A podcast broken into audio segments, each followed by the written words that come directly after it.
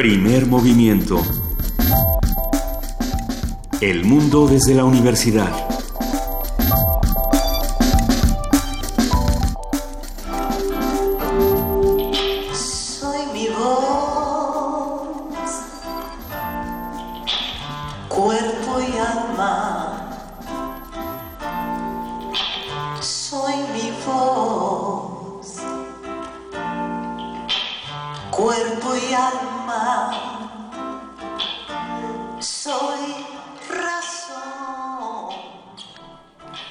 La mañana con cuatro minutos. Esta es, por supuesto, Betsy Pecanins, la reina del blues, como se le conocía. No hay mucho más que decir. Murió ayer eh, a los 62 años, víctima de un infarto, y fue una mujer que nos dejó su voz. Y aquí tenemos la voz de Betsy Pecanins. Buenos días, Luisa Iglesias. Buenos días, querida Juana Inés de ESA. Buenos días a todos los que nos escuchan. Ayer, por supuesto, cuando terminó primer movimiento y todos estábamos eh, guardando nuestras cosas, preparándonos para lo que venía eh, el día de ayer, nos llega esta noticia de Betsy Pecanins y nos quedamos eh, fríos. El blues pierde una, una voz fundamental. Afortunadamente la tenemos para siempre, para recordarla todos los días y para homenajearla. Eh, Habrá muchísimos homenajes en la Ciudad de México y en diferentes partes de la República, así como en Estados Unidos. No, no, no se puede quedar así eh, el asunto con Betsy Pecanis. Nos han quitado tantas voces este año, nos sentimos huérfanos huérfanos de nuestros héroes musicales y de muchos otros héroes que se van este 2016. Pero bueno, Betsy voz. Pecanis era la, la voz del blues. eh, grandísima mujer, además gran amiga, gran de, gran de todo, eh, se le va a extrañar muchísimo, era grandísima. Por supuesto, y se le puede seguir escuchando. Están, están por supuesto, sus discos y están también eh, grabaciones en YouTube, como esta que estamos escuchando. Y un montón más. Fue alguien que trabajó con Julieta, con, eh, con Cecilia Toussaint, por supuesto, muchísimo con el maestro Guillermo Briseño, Por supuesto. a quien le mandamos un, un gran abrazo. Que fue él quizá quien impulsa más toda, todo lo que nosotros conocemos ahora de Betsy Pecanis, ¿no? Por supuesto. Entonces, bueno, pues queda, queda ahí la voz, la voz de Betsy Pecanins. Y en nuestro miércoles de héroes y villanos, Luisa Iglesias, porque después de esto hay todo un programa de tres horas. Hay todo un programa de tres horas y este programa de tres horas no los va a dejar decepcionados.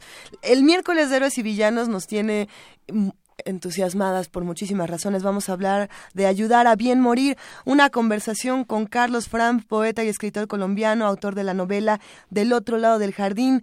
Eh, lo que va a pasar con Carlos es interesantísimo, ya nos va a contar él su propia historia. Vamos a hablar también con la doctora Asunción Álvarez del Río, profesora del Departamento de Psiquiatría y Salud Mental de la Facultad de Medicina de la UNAM. Una de sus líneas de investigación es precisamente los dilemas éticos en las decisiones sobre el final de la vida. Carlos Fram se vio frente a la decisión de ayudar a bien morir a, a su madre.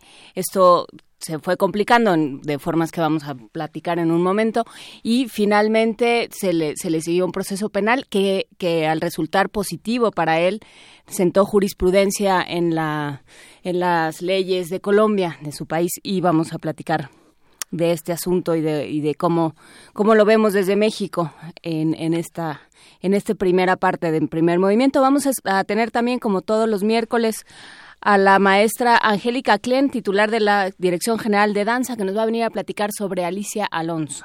Vamos a hablar en nuestra nota nacional sobre Sede Sol y el uso patrimonialista de los programas sociales. Esto por lo que ocurre en Veracruz y en diferentes partes de nuestro país.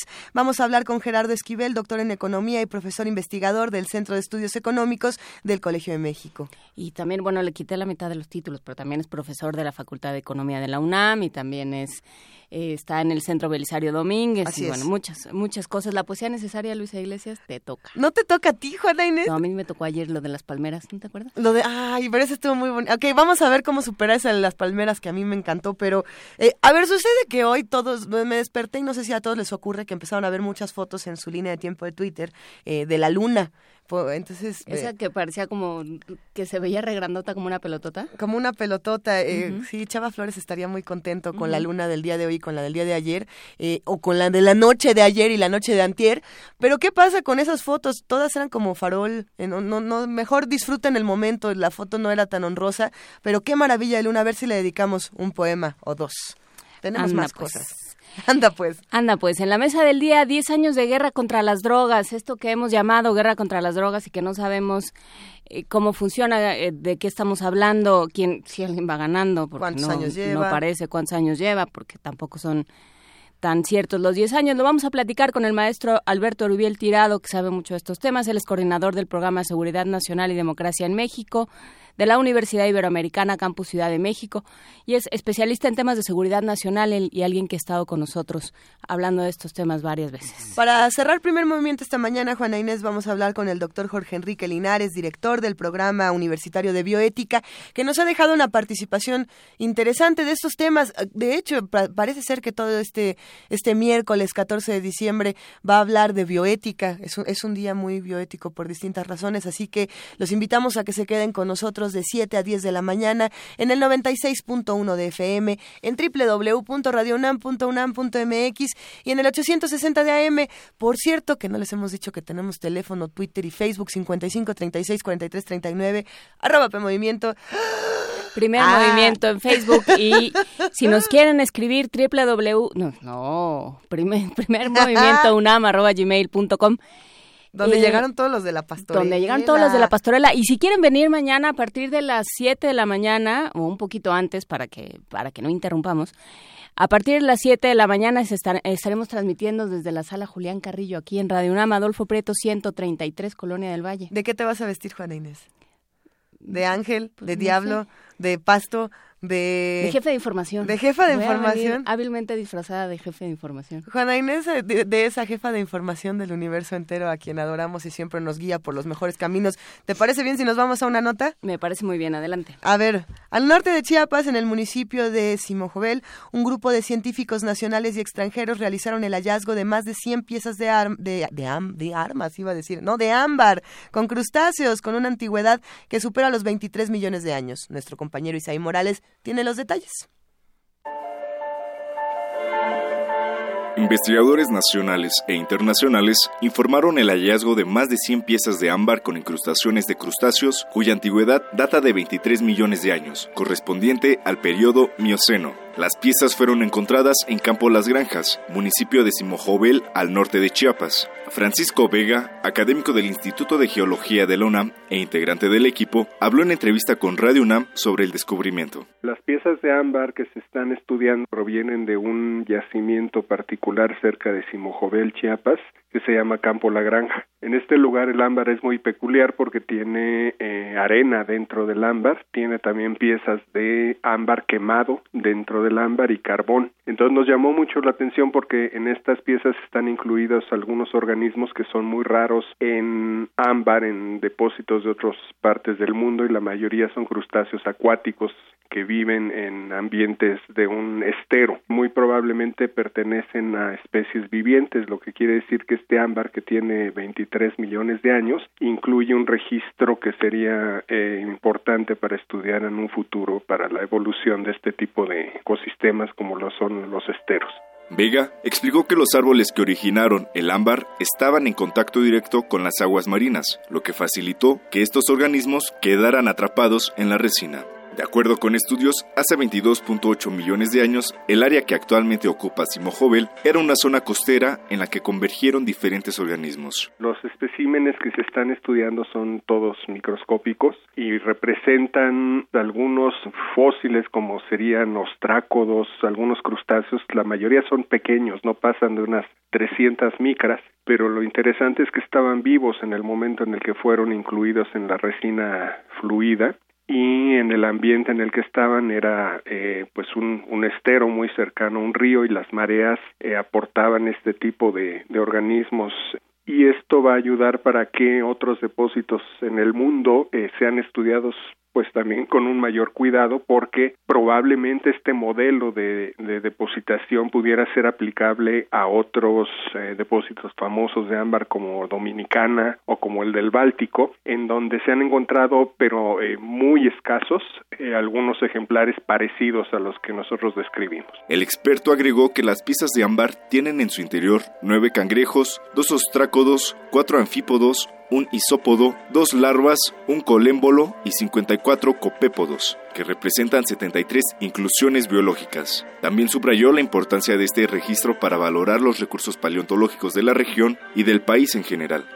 Para Radio UNAM, Isai Morales. Primer movimiento. Clásicamente... Diverso. 7 de la mañana con 14 minutos. Precisamente estábamos hablando de lo que está ocurriendo en el país, porque además de haber encontrado este huesos, huesos, ¿eh? Además de haber encontrado crustáceos, también encontraron por ahí dinosaurios. Encontraron dinosaurios, encontraron mucha, mucho enojo. Somos ya no la ciudad, sino el país de la furia. ¿Qué ha pasado con el país de pues la, la furia? La gente te lo loapan diciendo estamos hartos de que nos de que nos secuestren y entonces vamos Pues a sí. secuestrar nosotros, que es ya una espiral de violencia que, que no tenemos, o sea, lo pensaba hoy en la mañana muy seriamente, decía, pues es que hemos hablado tanto de cómo desactivar, cómo, cómo construir culturas de paz, cómo, Sí. ¿no? y híjole, se ve muy difícil. Se ve difícil, pero el asunto es no soltarlo. Es asunto de soltar. Porque si no, la violencia gana. Y entonces que una de las herramientas para desarticularlo sea la música, querida Juana Inés. Perfecto, pues te voy contando más bien uh, la canción de niños. A ver, ¿qué? ¿Qué pasó con los chamacos? Pues Que mira, ya se van de vacaciones. Betsy Pecanis me llevó a Cecilia Toussaint. Cecilia Toussaint tiene todas estas grabaciones para niños, hizo toda una serie de conciertos para niños y yo creo que de las de las piezas más interesantes y más rescatables, porque además viene de la de la tradición oral, está esta que es la de la rana, que si uno ve el video, ve a todos los niños tratando de seguir los movimientos de Cecilia Toussaint, ¿no? Que, que justamente hace toda la mímica de la rana y del el cuchillo y la lumbre y todos lo- los elementos que van interviniendo en esta, en esta enumeración caótica que es Ajá. esta canción. Y pues se termina uno divirtiendo mucho. Así es que ahí está el video y ahí está Ay, Cecilia hijo. Toussaint con la rana. Me conmueve porque precisamente yo crecí con mis gracias a mis padres yo escuchaba muchísimo a Betsy Pecanis de niña y a Cecilia Toussaint eran los dos que las dos que más me ponían mis papás así Al que rato te ponemos carretera para que... ándale para que amarre Pa' que vamos a amarre. escuchar entonces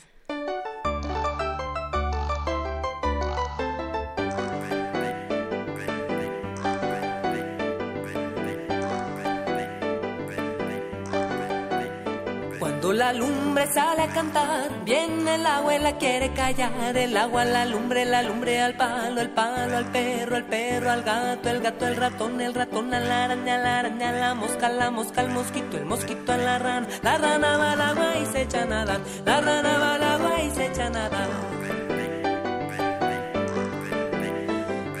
El agua sale a cantar, viene el buey y la quiere callar. El buey al agua, el agua a la lumbre, la lumbre al palo, el palo al perro, el perro al gato, el gato al ratón, el ratón a la araña, la araña a la mosca, mosca al mosquito, el mosquito a la rana. La rana va al agua y se echa a nadar. La rana va al agua y se echa a nadar. Cuando el buey viene el cuchillo y lo quiere matar. El cuchillo al buey, el buey al agua, el agua a la lumbre, la lumbre al palo, el palo al perro, el perro al gato, el gato al ratón, el ratón a la araña, la araña a la mosca, la mosca al mosquito, el mosquito a la rana. La rana va al agua y se echa a nadar. La rana va al agua y se echa a nadar. Sale a cantar, viene el hombre y lo quiere callar. El hombre al cuchillo, el cuchillo al buey, el buey al agua, el agua a la lumbre, la lumbre al palo, el palo al perro, el perro al gato, el gato al ratón, el ratón a la araña, la araña a la mosca, la mosca al mosquito, el mosquito a la rana. La rana va al agua y se echa a nadar. La rana va al agua y se echa a nadar. Primer movimiento. Clásicamente... Incluyente.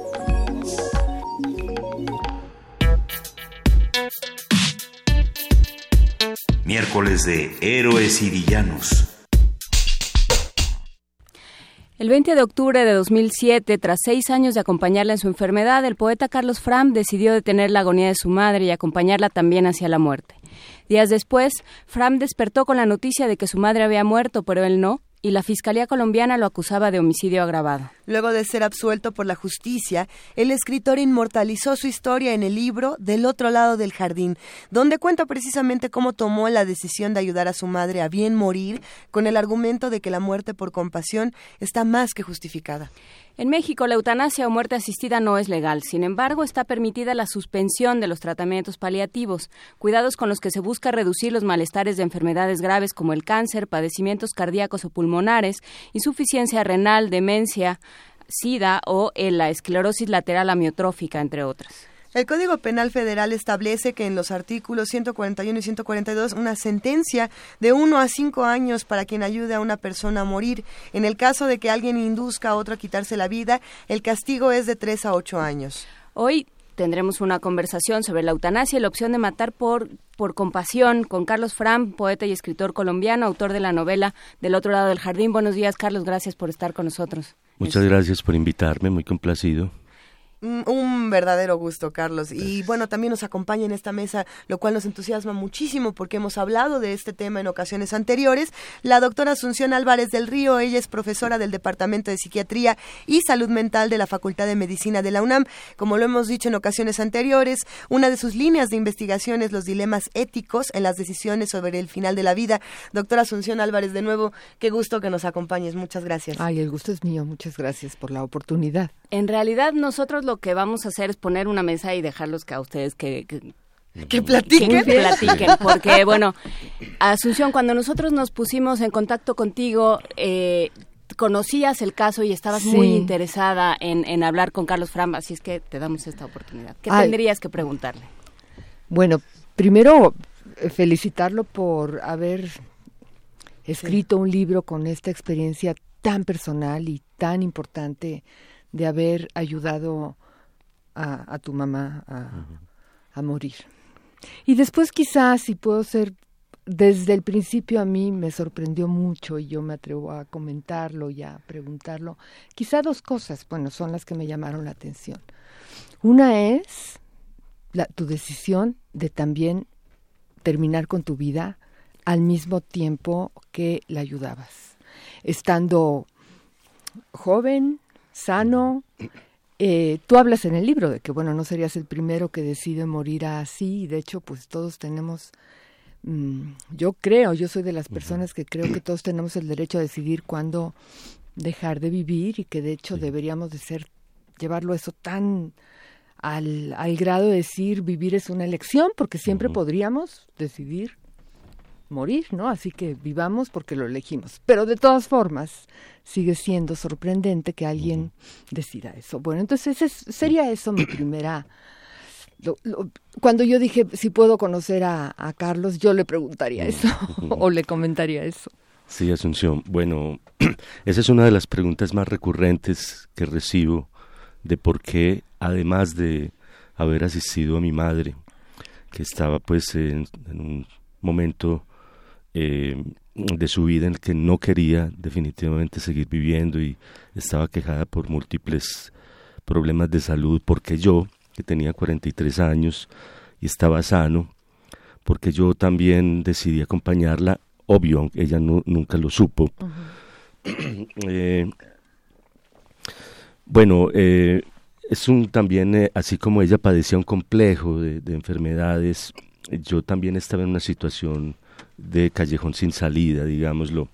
Por una parte, eh, la perspectiva de sobrevivirla, habiéndose ella convertido durante los cinco últimos años de vida en común en, digamos, en el, eh, en el ser más eh, emocionalmente más cercano.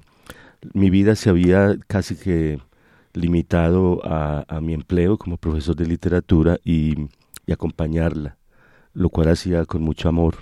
Se desarrolló entre nosotros una especie de complicidad, de amistad.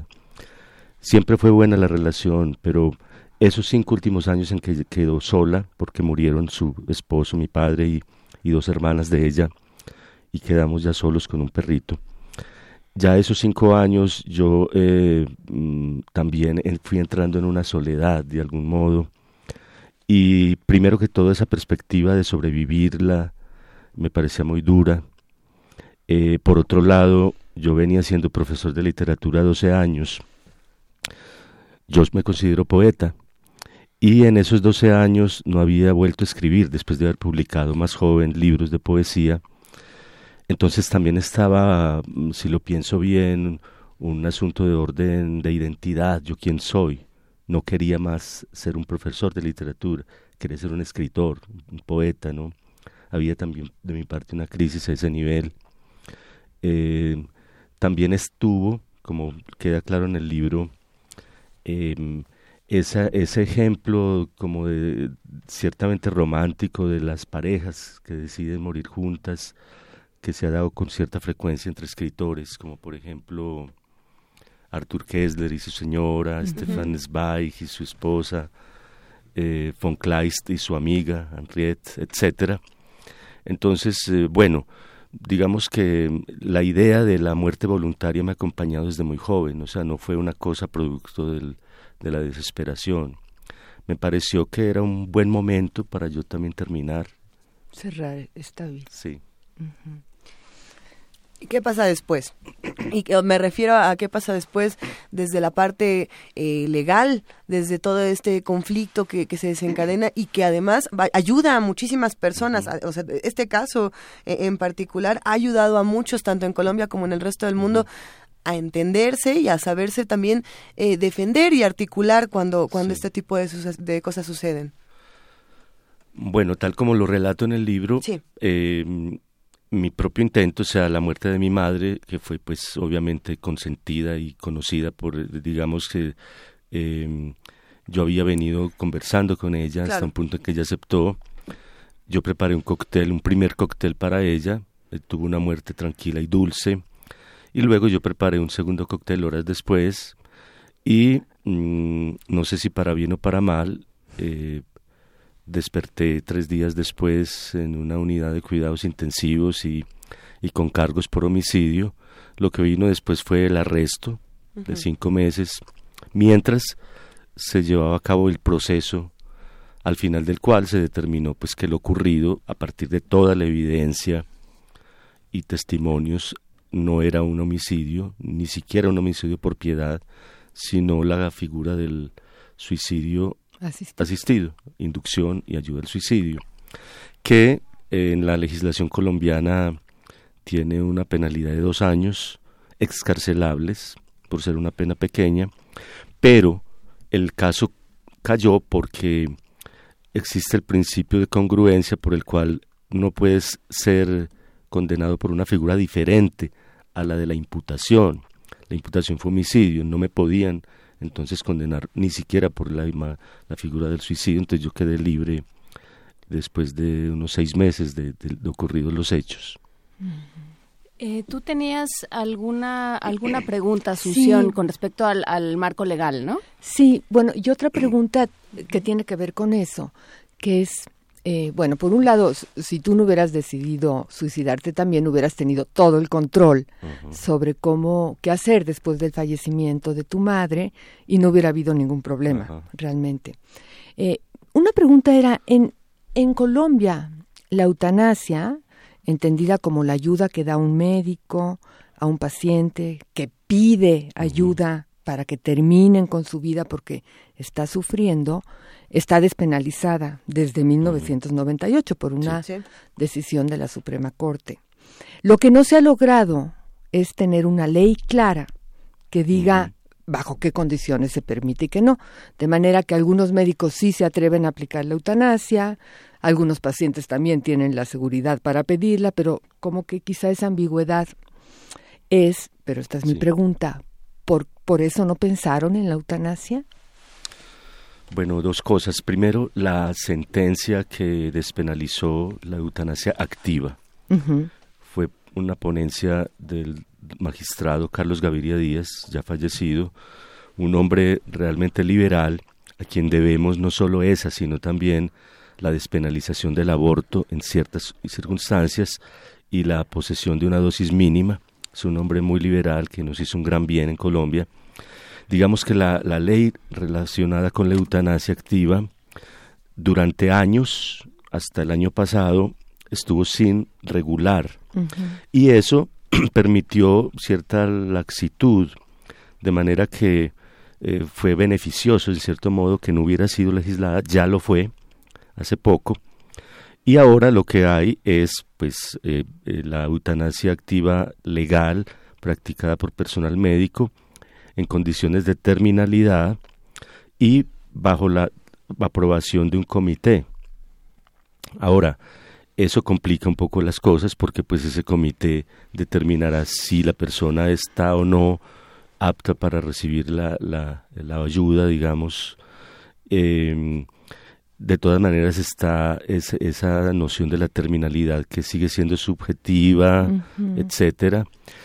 Bueno, eso por un lado, mm, pero de todas maneras lo considero pues un avance eh, que en Colombia eh, exista esa esa ley que faculta a los médicos para ayudar al paciente que lo desee. Lo otro es que en el caso concreto de mi madre, mi madre no era una candidata. porque mi madre no era enferma propiamente terminal. De hecho, mi madre podría en principio estar viva, ya una mujer de 90 años, aquejada pues de, múltiples problemas, pero ninguna de sus enfermedades era mortal a un corto plazo, eran crónicas, la ceguera, la artrosis, la osteoporosis, la depresión, que yo más bien diría que era tristeza y cansancio vital, etcétera, ¿no? Pero eh, digamos que no habría sido una candidata para, para recibir. Ahora, yo en ese momento concreto no sabía de la existencia de la Fundación Derecho a, Morir Dignamente, por ejemplo, no sé qué habría pasado si hubiera acudido a, mm. recibir algún tipo de... Lo cierto es que nos sentíamos, mi madre y yo, muy solos en ese momento, como suelen sentirse eh, en estas sociedades las personas cansadas de vivir o aquejadas, ¿no? Solas. No tienen nadie que pueda asistirlas, no hay un médico probablemente cerca. Entonces yo sentí que era mi deber moral con mi madre ayudarla, yo. ¿Qué tan familiar te resulta este, esta historia, eh, Asunción? ¿Qué, tan, ¿Qué tantos ecos encuentras de, historias que has escuchado? Yo creo que es, hay, hay, es muy interesante lo que plantea esta historia, porque, y sobre todo creo que para el público es importante entender cómo es eh, este tema de la eutanasia y el suicidio asistido, eh, que está regulado en, en pocos lugares, está muy limitado al contexto de la atención médica. Es donde se puede llegar a entender y a comprender que alguien decida morir y que alguien esté tenga el permiso de ayudar a morir, que es lo más controvertido. Que alguien decida morir, pues es, es, una decisión suya. Pero aquí se trata de que muera bien y por eso necesita ayuda. Y esto se ha permitido en el, en el contexto del final de la vida en la atención médica y se ha regulado. De manera que en los países en donde se permite varía mucho los criterios de regulación. Por ejemplo, en Holanda, el caso de tu mamá hubiera sido un caso en donde se hubiera reconocido que había un sufrimiento intolerable y que aunque no tuviera, digamos, una terminalidad, posiblemente hubiera, hubiera, se le hubiera dado ayuda. Sin embargo, es cierto que en Holanda ahora se está discutiendo justo este término que tú usabas, el de la gente que está cansada de vivir o que considera que tiene una vida completa, que no tiene una situación de una enfermedad mortal, pero que dicen, nosotros en esta edad, ya con toda, con la suma de todo lo que nos pasa por la edad, que es una suma de pérdidas, es lo que pasa con la vejez, más el hecho de saber que cada más, cada día más que vivamos es una oportunidad para estar peor, queremos terminar aquí. Ayúdenos también a morir, solo porque no estamos muy enfermos de algo terminal, no tenemos derecho. Entonces, en Holanda está bastante avanzado eso, desde luego en Estados Unidos, en donde se permite el suicidio médicamente asistido, eso no está considerado. Y quizá podemos decir que el caso más liberal que tenemos en el mundo es el caso de Suiza, en donde la ayuda al suicidio está permitida y no se limita al contexto de la atención médica. Por, por, una, por un artículo del Código Penal que dice que comete delito el que ayuda a suicidarse a alguien por motivos egoístas. Y de ahí se desprende que si es por motivos altruistas. Lo de los motivos egoístas. bueno, hay que comprobarlo, pero quiere decir que no vas a ayudar a alguien porque te interesa la herencia o porque te molesta, Pero si lo haces porque reconoces que una persona tiene el derecho a decidir el final de su vida y que tiene derecho a hacerlo en las mejores condiciones, ¿por qué no ayudarlo? Y es un código que se estableció ni siquiera pensando en situaciones de enfermedad, sino en suicidios más bien por honor, pero lo han mantenido y esto ha permitido a asociaciones como la de Colombia por el derecho a morir con dignidad a que puedan ayudar a las personas que están interesadas en tener el control sobre el final de su vida a dar esa ayuda hasta el límite porque están amparados bajo esto. En el resto de los países en donde se permite que siguen siendo muy pocos, sí son está sujeto a una a los criterios que han establecido que todos se dan en en función de una condición médica muy grave que no se puede resolver. Entonces, de lo que Carlos nos habla es de un suicidio asistido fuera del contexto de la atención médica. Claro, es muy difícil pensar en que esto se apoye en otros, en muchos lugares, porque está difícil ayudar a alguien, por ejemplo, como si alguien te hubiera ayudado a ti, alguien sano, joven, pues está difícil que los estados digan, sí, vamos a dar ayuda. ¿Quién decide que, que era adecuado ayudarte a ti, por ejemplo? A tu mamá no, pero a ti, ¿no? Por eso, pues, la ley nunca va a poder cubrir todas las necesidades de las personas, ¿no? No, porque estamos hablando de cuando se enferma el alma, digamos, ¿no? O sea, eso no lo puedes no no lo puedo o el espíritu o, es una cosa mucho más intangible no yo te, puedo puedo ver una radiografía y decir hay un tumor y entonces no esto no se va a curar tenemos tantos datos tenemos tantas estadísticas pero el saber estoy junto a mi madre y está cansada de vivir y por lo tanto voy a tomar estas decisiones cómo cómo se nota cómo se mide no hay manera no Carlos no, no hay. Digamos que eh, he recibido de parte de, muchas personas eh, la pregunta de si, de si me he, digamos, recuperado de esa depresión, de ese estado, y realmente hay un equívoco. Yo pienso que la postura mía es casualmente y paradójicamente la del hedonista, la del que justamente porque considero que la vida vale la pena si es deseada y disfrutada, comparto contigo lo de que la vida es un derecho, no una obligación, y es un derecho que se ejerce muy simplemente disfrutándola o interrumpiéndola cuando uno considere que es el momento, ¿no? Yo creo que eso es indiscutible. Yo he sido un gran, digamos, eh, amante de la vida, como poeta que soy. Considero que es una experiencia que aún con tantas limitaciones es preciosa, vale la pena, pero que no veo por qué hay que pagar al final con una cuota de sufrimiento, de dolor, ese, ese gran regalo que puede ser la vida. Entonces, digamos que estoy siempre muy, muy consciente de, de que llegará ese momento inevitablemente en el que ya la vida no sea tan dorada, tan deseable, y a falta, digamos, de legislación que cubra mi caso, yo creo que reclamaría por parte, digamos, de un Estado moderno, laico, eh, el conocimiento, por lo menos, de las modalidades que me permitirían una salida digna y dulce, ¿no? Es decir, los medicamentos eh, que están escamoteados, que están eh, casi que estigmatizados y, en fin, entonces em, yo pienso que lo que hace la, la sociedad, incluso más avanzada, es eh, condenarnos a una muerte solitaria, a un suicidio probablemente eh, grotesco, ¿no? Entonces eh, yo iría más lejos incluso en el sentido de que de, que deberíamos disponer como adultos que somos y que debemos ser tratados por parte del Estado, disponer del conocimiento claro y del acceso a los medicamentos que nos permitirían una salida digna. Sí. A mí me parece que es muy interesante ese planteamiento y que, y que de hecho da pie para, para comentar esta situación. Dentro de todas las asociaciones que en el mundo y personas defienden el derecho de las personas a que decidan el final de su vida y mueran bien, entonces aquí siempre está, se necesita cierta ayuda hay una división entre los que dicen está muy bien que se piense y que se haya legislado en el contexto de la atención médica, ¿no? Y que haya una ayuda médica con el conocimiento médico y los medios médicos. Y por otro lado dicen, no, pero eso es una limitación a la libertad de las personas. Deberían de todas poderlo tener.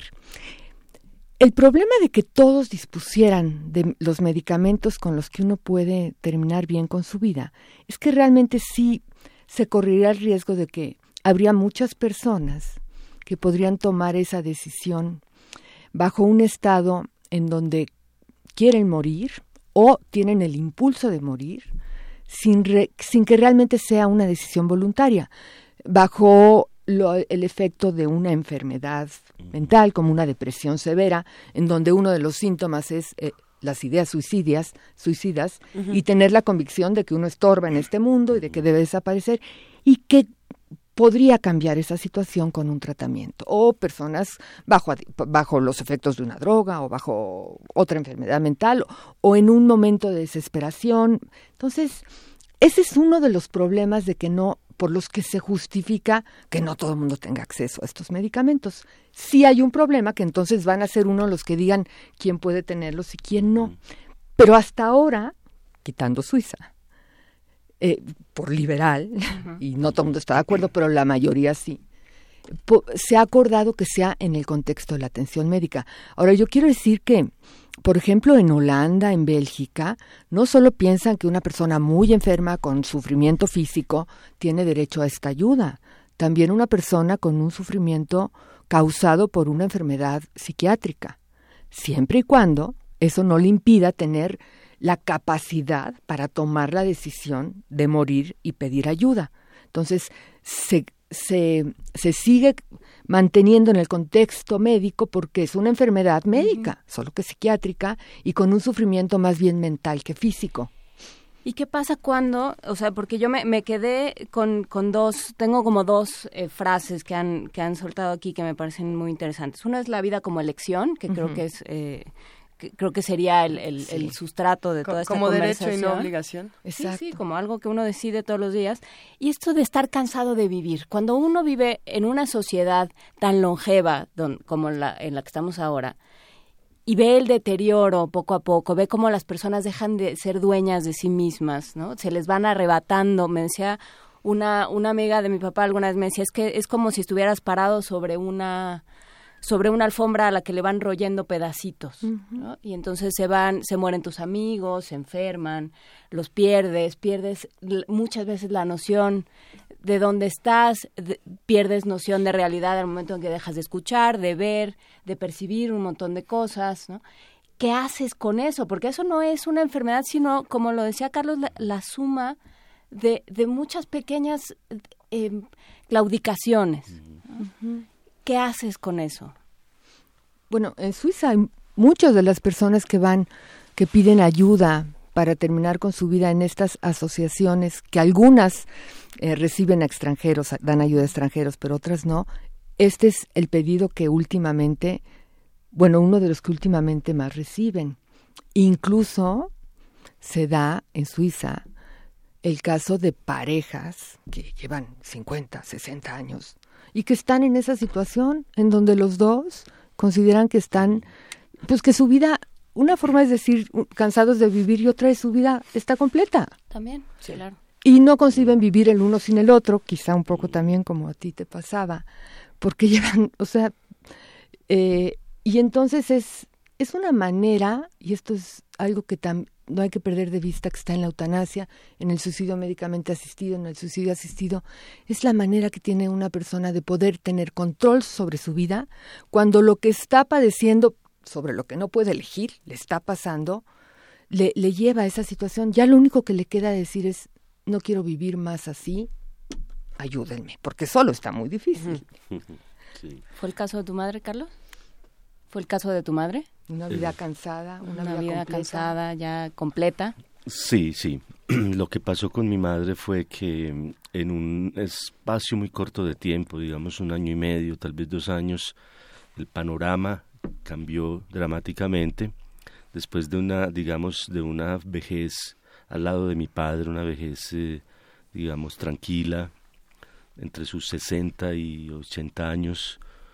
Eh, un suave declive, diría yo, pero una mujer activa, una mujer cordial y, con mucho instinto social, como en un lapso muy breve perdió a su esposo, a sus dos hermanas y simultáneamente empezó a desarrollar una serie de, dolencias sumadas todas redundaron pues en un eh, digamos en un cuadro de tristeza profunda, ¿no? Mi madre lloraba a diario y pedía y clamaba a Dios que se acordara de ella. Entonces, digamos que ya mi madre tenía 82 años y es eh, me gusta lo que tú dices, digamos, la, eh, la noción de la completitud, ¿no? Ya había vivido su floración, ¿no? Entonces, eh, llegó un momento, y yo lo cuento en el libro, en, en el que ella, ella me manifestó que no quería cumplir otro año más de vida, que estaba cansada, estaba muy enferma, se sentía muy inútil. Y bueno, y como yo, que ya había durante mi juventud eh, hecho lecturas y reflexiones que me han conducido a la noción muy clara del derecho que asiste a cada persona a decidir cuándo y hasta cuándo es útil, hasta cuándo quiere vivir. Cómo me vi, por una parte, confrontado, ¿no? Eso ya no eran ideas, que, sino era mi madre, ¿no? Que, que era eh, quien, quien eh, estaba en el estado de no querer ya vivir más y, y bueno, pues cabilé largamente y, y tomé la decisión de conducirla, digamos, a la noción de ese derecho, ¿no? Estaba ese nudo que yo digo que es el nudo religioso, la noción del pecado en ella, ¿no? Pero de todas maneras, tal como yo lo eh, cuento en el libro, mi madre era una mujer muy liberal, a pesar pues, de ser católica practicante, era abierta ¿no? en muchos temas, de pronto en parte debido al, al contacto con mis ideas y mi conversación durante años, ¿no? Entonces no fue tan difícil conducirla a ese punto en el que ella decidió que quería ya dejar de vivir y hacerlo de una manera tranquila. Hay algunas preguntas en redes sociales que me parecen muy interesantes que nos han mandado para, para abonar esta conversación. Una de ellas es eh, el asunto de, las redes eh, de apoyo que deben tener las personas que toman la decisión de morir y también las personas que toman la decisión de ayudar, ¿no? No pensando en, en este asunto de si yo estoy ayudando a alguien, también necesito ayuda después de esto, ¿no? No me puedo quedar solo con todo, con todo esto que acaba de suceder, ni a lo mejor puedo efectuarlo completamente solo o, a espaldas de todos, porque es algo que, que, también voy a llevar yo conmigo, ¿no? Esa es una de las preguntas que nos hacen. Y la otra es, eh, en tu caso particular, Carlos, ¿se dejó algún testimonio, algún vestigio de, de, esta decisión de tu madre, por ejemplo, en el, en el testamento o en alguna parte? Esto nos lo pregunta, si no me equivoco, Patricia Durán. ¿Hay algún espacio donde tu madre haya dejado algún algún texto, alguna manera de comunicar esta decisión? No. No hay de no quedó de parte de ella su digamos intención directa de, de, estar de acuerdo en que yo la asistiera queda digamos eh, y fue pues eh, importante ya en el proceso penal el testimonio de todo su entorno, mi hermano, mi único hermano, por ejemplo, la empleada, los vecinos, las sobrinas, que todos coincidieron en que mi madre era una mujer triste, que no quería vivir y que lo manifestaba continuamente. Ahora lo que había ocurrido es que mi madre y yo teníamos una relación muy íntima, muy estrecha. Mi hermano había vivido toda su vida en Estados Unidos, había llegado poco antes, entonces era como algo que se eh, el carácter de la relación tan íntima, ¿no? Además mi madre en estas conversaciones había manifestado, digamos, su deseo de que, de que pareciera una muerte natural, ¿no? Y yo le había, yo le había tranquilizado, yo le dije, madre, pues dadas tus eh, condiciones, va a pasar por una muerte natural, no habrá una autopsia, entonces, eh, no, eh, de alguna manera, mm, también nos parecía que si se filtraba algo de nuestro plan, eh, ahí iba a haber oposición, obviamente, de parte de, mi hermano, de, sus sobrinas, ¿no? Entonces yo le prometí que todo iba a ser, ahora no pude complacer ese último deseo. Contra tu voluntad. Bueno, Claro. pero, pero ahí el asunto precisamente es cómo tendríamos nosotros que actuar eh, como comunidad, eh, en el sentido de cómo vamos a apoyar a los que se van a quedar y van a tone- tomar la decisión de apoyar a los que se van, ¿no? Y por eso me parece tan importante eh, del otro lado del jardín y me parece que todos los que lo lean y se acerquen a ti tendrán algo muy importante que decirte o a lo mejor mucha, muchos tipos de ayuda que pedirte, no sé qué te han dicho tus lectores, cómo se han Mm. acercado a ti, qué, qué te preguntan, qué necesitan, que esa es la otra. Sí, sí. Bueno, mm, el libro fue publicado en el año 2009, o sea, dos años casi después de los hechos, y en este lapso ha sido para mí una experiencia interesante e incluso conmovedora de ver cómo los lectores que han sido en Colombia, pues 15, 20 mil le- lectores mínimo del libro, cómo eh, he recibido y sigo recibiendo de parte de la gente como manifestaciones de, eh, sobre todo de comprensión, de, digamos, incluso eh, de respeto por esa decisión. El libro, yo creo que en muchos casos ha sido una compañía para personas que han también afrontado duelos recientes. He ganado muchísimos amigos a través del libro, ¿no? Entonces yo veo que, que lo que ha pasado es que esta historia que es tan íntima ¿no? y personal, eh, de algún modo yo he puesto ahí en esas páginas lo que muchos en el fondo quieren o que quieren o piensan o, quisieran expresar con respecto, digamos, a la vida y a la muerte. Entonces me han dicho que el libro, a pesar del, del drama que lleva ahí, está escrito con dulzura, ¿no? Como con yo pues eh, eh, el, precisamente el escritor Mario Mendoza que quiere mucho este texto me decía una cosa muy linda que cuando yo me tomé pues mi cóctel y fui a la cama donde estaba mi madre ya ya muerta y la abracé ella estaba en posición fetal yo la abracé pensando en eh, despedirme con ese gesto y y pues y morir también con ella y dice Mario que esa imagen, ¿no? Le parece que es como un renacimiento, ¿no? Que mi madre me dio la vida por segunda vez y nació el novelista, Mm. porque he escrito dos novelas, después de eso yo era poeta antes, ¿no? Pero para contar esta historia necesité de la prosa, de la narrativa. Entonces, eh, en fin, recibo continuamente como muestras como de solidaridad, comprensión, ¿no? Más bien. Sí. A mí, a- a mí la reflexión que me hace pensar la pregunta de- que llegó y bueno, toda esta experiencia, es que lo que nosotros tenemos que preguntarnos como sociedad es cómo queremos que se puedan tomar estas decisiones, que respetamos. Bueno, que por lo menos una parte de la sociedad sí respeta, sí, sí cree que las personas tienen derecho a decidir el final de su vida, sí tienen derecho a recibir ayuda para hacerlo bien. ¿Cómo queremos que sea? Como fue la situación de Carlos, en donde finalmente estaba sujeto a, a muchas eventualidades y era un familiar ayudando a un familiar, lo cual es muy fuerte, o que sea algo en donde un, una persona pueda tomar esta decisión y recibir la ayuda de alguien con el conocimiento médico en las mejores condiciones, acompañado de sus familiares, sin que tenga que ser de manera clandestina, pues yo creo que si alguien decide morir y tiene razones para hacerlo y podemos estar de acuerdo con ellas, habrá que poner criterios. Por eso es, es lo que hacen las legislaciones, que lo hagan en las mejores condiciones, con toda tranquilidad, Con que los familiares sus- no se tengan que estar ocupando de hacer eso, sino de acompañar a su persona y despedirlo. Entonces, creo que es de eso se trata la eutanasia y el suicidio médicamente asistido. Entonces, creo que por un lado eso, no, no tendría que ser así con esa carga. Claro que todo el mundo podría hacerlo, pero creo que como sociedad, ¿qué tranquilidad nos daría para vivir? En cualquier momento, ahora mismo los que estamos sanos o nos creemos sanos y los que ya están enfermos, saber que llegado el momento uno no tiene que seguir padeciendo más y va a tener la mejor ayuda. Eso da mucha tranquilidad para vivir.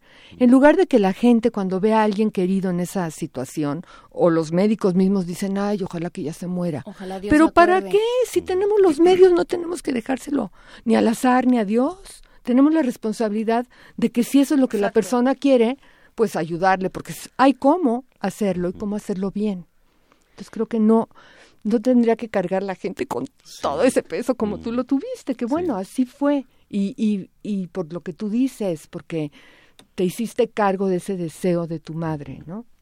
Pero ojalá que la gente que esté en una situación de mucho sufrimiento no tenga que hacerlo solo. Eso es lo que tenemos que... Yo creo que hay mucha gente en la sociedad que quisiera eso. Claro. Pues muchísimas gracias por esta conversación.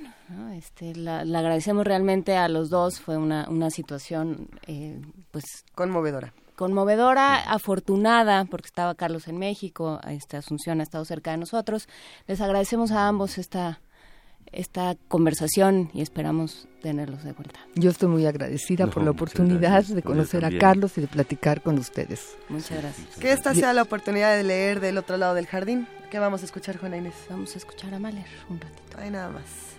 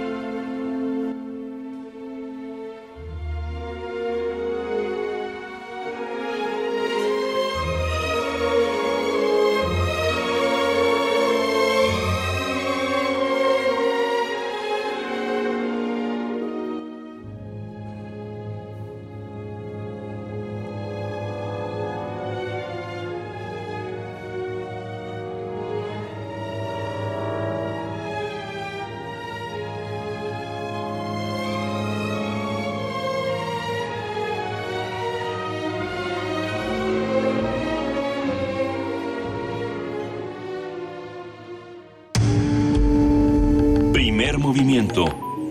Clásicamente Reflexivo.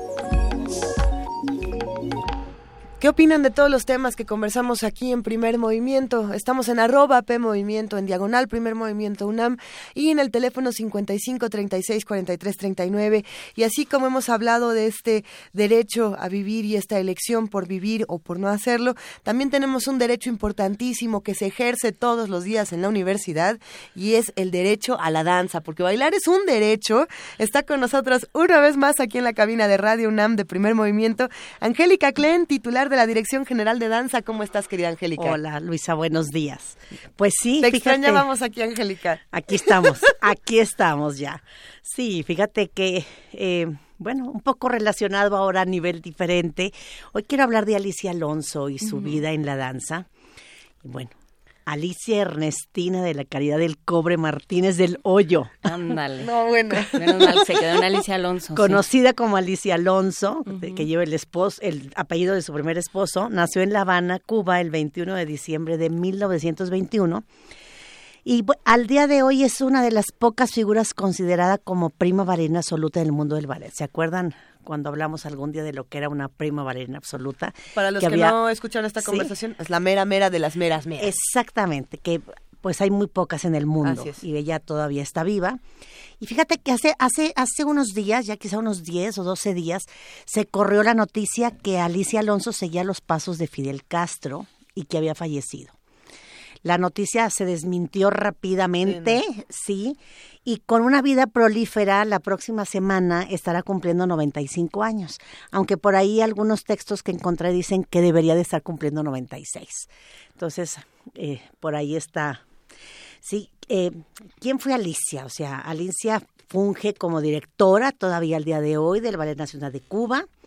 Ella inicia sus estudios a los nueve años en la Escuela de Ballet de la Sociedad Pro Arte Musical.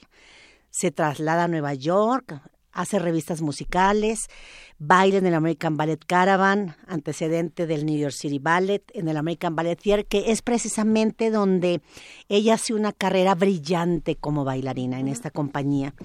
En 1948 ella funda, sin ningún respaldo oficial en La Habana, Cuba, el Ballet Alicia Alonso, lo que hoy es conocido como el Ballet Nacional de Cuba. Y 11 años después, en 1959, ya eh, en la época de la Revolución, apoya este, este, a este proyecto el gobierno de Fidel Castro. Entonces, bueno, eh, han pasado ya muchos años con un gran movimiento y algo interesante para quien no conoce la vida de Alicia Alonso o no tuvo la oportunidad de verla bailar, eh, ella desafió a su vista durante a partir, perdón, de los 19 años, este, padecía un defecto en, en uno de los ojos y era, estaba parcialmente ciega a partir ya de esa edad. Y con el tiempo tuvo muchos desprendimientos, repetidamente desprendimientos de retina. Pues, también el impacto del SAR, o sea, no era fácil. Entonces ella tuvo que decidir si veía o bailaba. ¿Y qué creen que decidió? Bailar, por supuesto. Exactamente.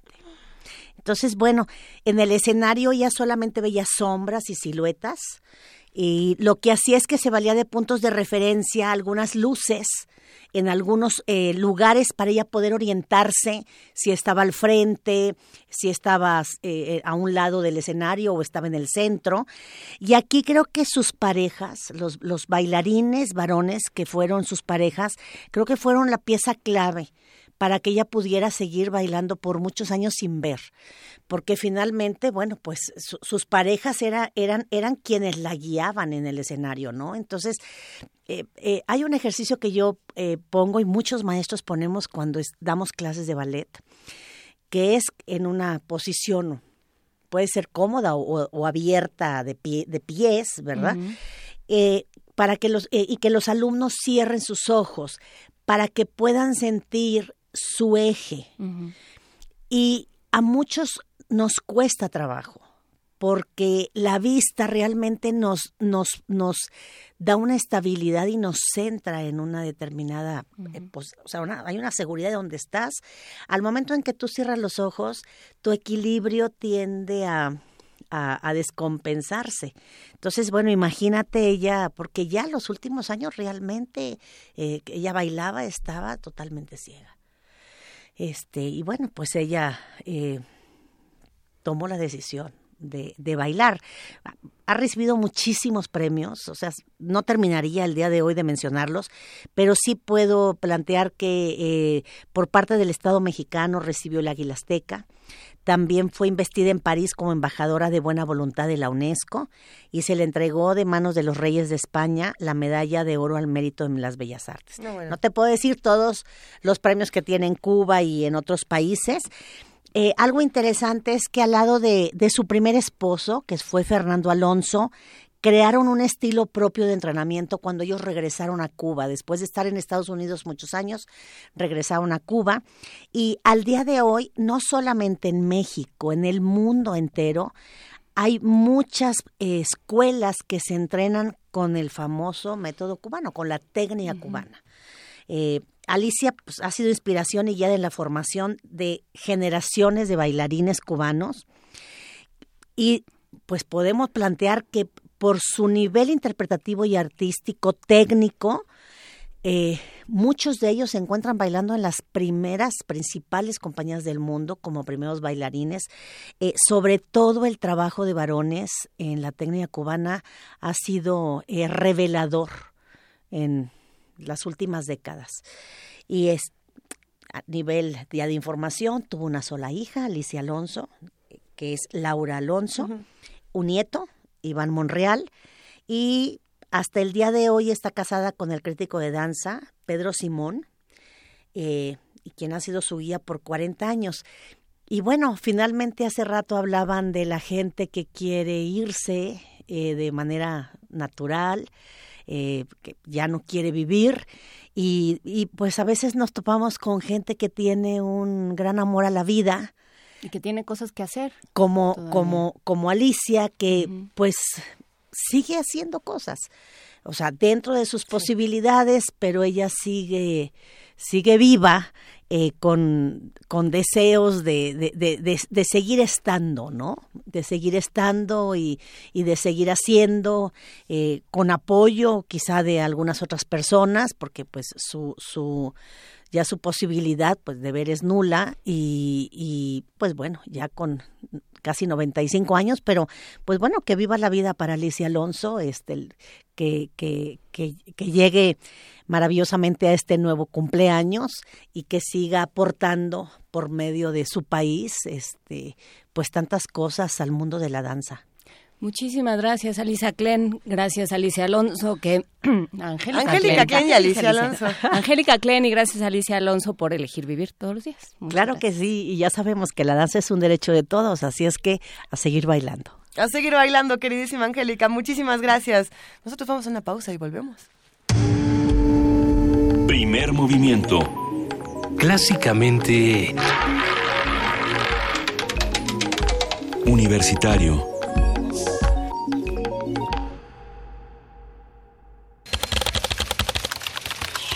Informativo. La UNAM. Los planes de estudio de la carrera de cirujano dentista que imparte la Facultad de Odontología de la UNAM recibieron la reacreditación por cinco años más por parte del Consejo Nacional de Educación Odontológica. Nacional. La Cámara de Diputados aprobó reformas al Código Penal Federal para castigar hasta con 18 años de cárcel y multa de hasta 438 mil pesos a quien de manera dolosa capture, transporte o comercie con abulón, camarón, pepino de mar o langosta dentro o fuera de periodos de veda. Es el legislador Arturo Santana. Sin duda, en los últimos años se ha intensificado en nuestro país el robo y saqueo del camarón por los cárteles de la droga, quienes lo han etiquetado como el oro azul, lo que también podría explicar el aumento de este delito. Asimismo, en 1975 se declaró a la totoaba en veda permanente, lo cual no pudo detener su cruel exterminio, pues esta especie es conocida como la cocaína marina o el pez del narco. Su destino final, en la mayoría de los casos, es China o Hong Kong, lugares en los que su valor se incrementa entre los 45 mil y 60 mil dólares por kilo, considerándolo como oro molido en los restaurantes de comidas exóticas.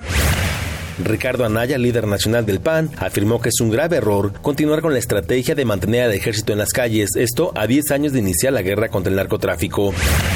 Miguel Ángel Osorio Chong, secretario de Gobernación, aseguró que es necesario que los estados formen elementos policíacos e instituciones confiables para que el ejército salga de las calles. Cuando esto suceda, entonces los miembros de nuestras Fuerzas Armadas ya no tendrán por qué estar en las calles, en las comunidades de nuestro país. Mientras esto sucede, lo que tenemos que hacer, y el exhorto sigue siendo en el mismo sentido, es regular la acción que vienen haciendo dentro de nuestro territorio nacional.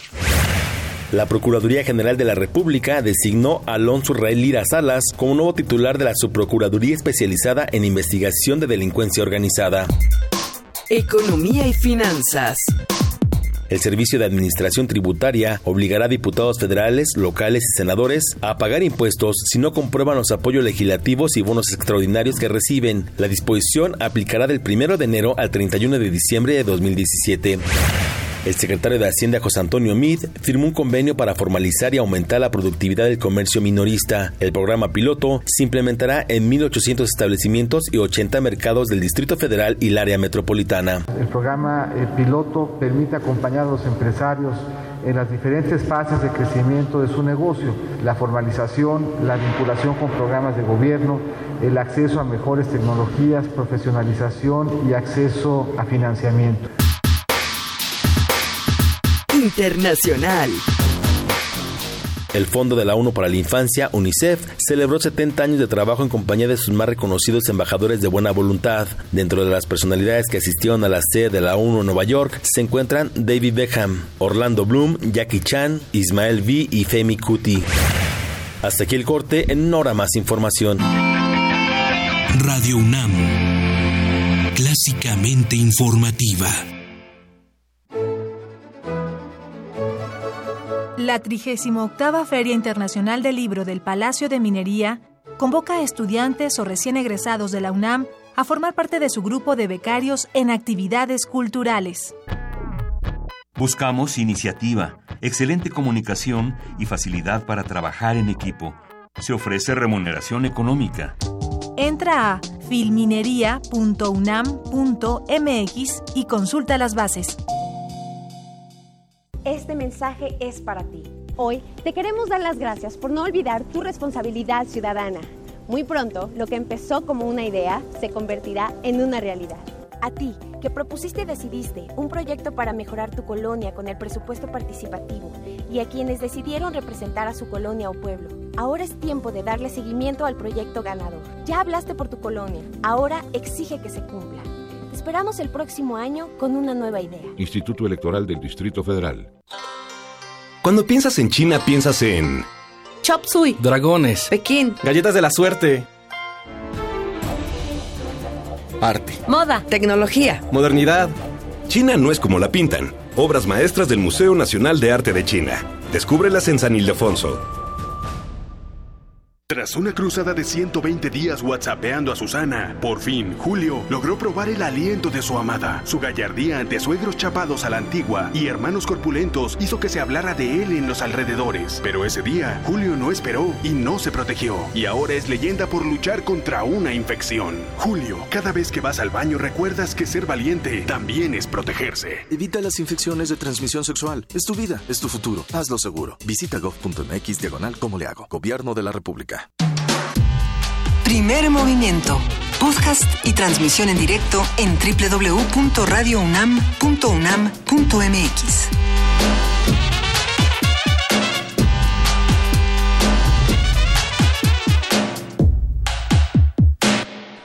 Ocho de la mañana con 10 minutos, Juana Inés de esa, nosotras estamos aquí disfrutando la mañana. Nosotros estamos aquí este, disfrutando la mañana y y recibiendo mucha información. Información de la UNAM. Investigadores de la FESCO Autitlán trabajan con la baba de nopal, cuyo efecto regenerador tiene aplicaciones en la industria de la cosmetología.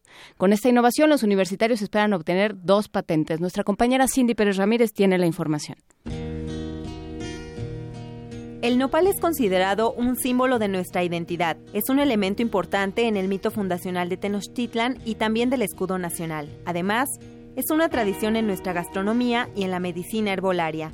De acuerdo con David Quintanar, académico de la Facultad de Estudios Superiores Cuautitlán, el mucílago de esta cactácea tiene múltiples beneficios. Se ha visto que el nopal contribuye de manera importante a la regeneración. Evidentemente forma una película, el mucílago es bastante viscoso, entonces forma una, una película que pudiera ser eh, considerada como un sustituto del moco natural del, del recto gastrointestinal y entonces esto es un efecto protector que promueve el efecto regenerativo. Cuando se combina el mucílago del nopal con algunos humectantes tradicionalmente utilizados en la industria cosmética, se ha encontrado que el, el efecto de pérdida de agua transepidermal se ve eh, muy favorecido con el uso del nopal y el efecto humectante se ve potencializado. El investigador dijo que con la baba de nopal, como coloquialmente se conoce al mucílago, se espera obtener dos patentes.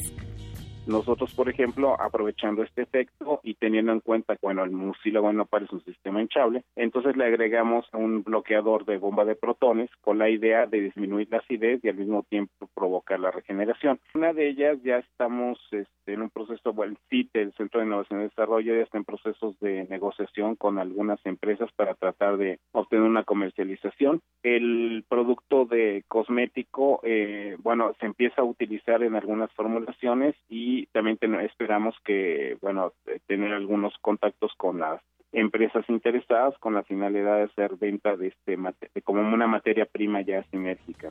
Ahora ya sabes, el nopal no solo da tunas, es regenerador y puede ser utilizado para la fabricación de pastillas que liberen lentamente los medicamentos. Para Radio UNAM, Cindy Pérez Ramírez.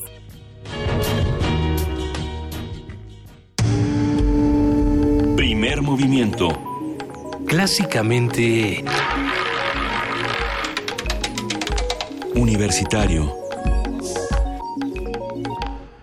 Estamos leyendo todos sus comentarios en redes sociales. Queremos mandar un enorme abrazo a todos los que, por supuesto, hacen comunidad con nosotros cada día, todas las mañanas, de 7 a 10. Recuerden que nos pueden escribir a arroba PMovimiento, a diagonal primer movimiento UNAM y al 55 36 43 39. Sin duda, el tema de la eutanasia, de la muerte por elección y el derecho a elegir vivir o no, es un tema muy complejo que se puede analizar desde, desde la psicología, desde la sociología, desde, desde la antropología, desde la bioética. Tiene puntos de vista que claro que va a despertar eh, los comentarios más controversiales. Creo que eso es bueno, siempre estarnos haciendo preguntas de cómo queremos vivir y cómo queremos morir, ¿no? Para eso estamos aquí, para estudiar todos los temas eh, complejos. Sí, Javier Ramírez Amaro nos, nos envía una referencia muy interesante.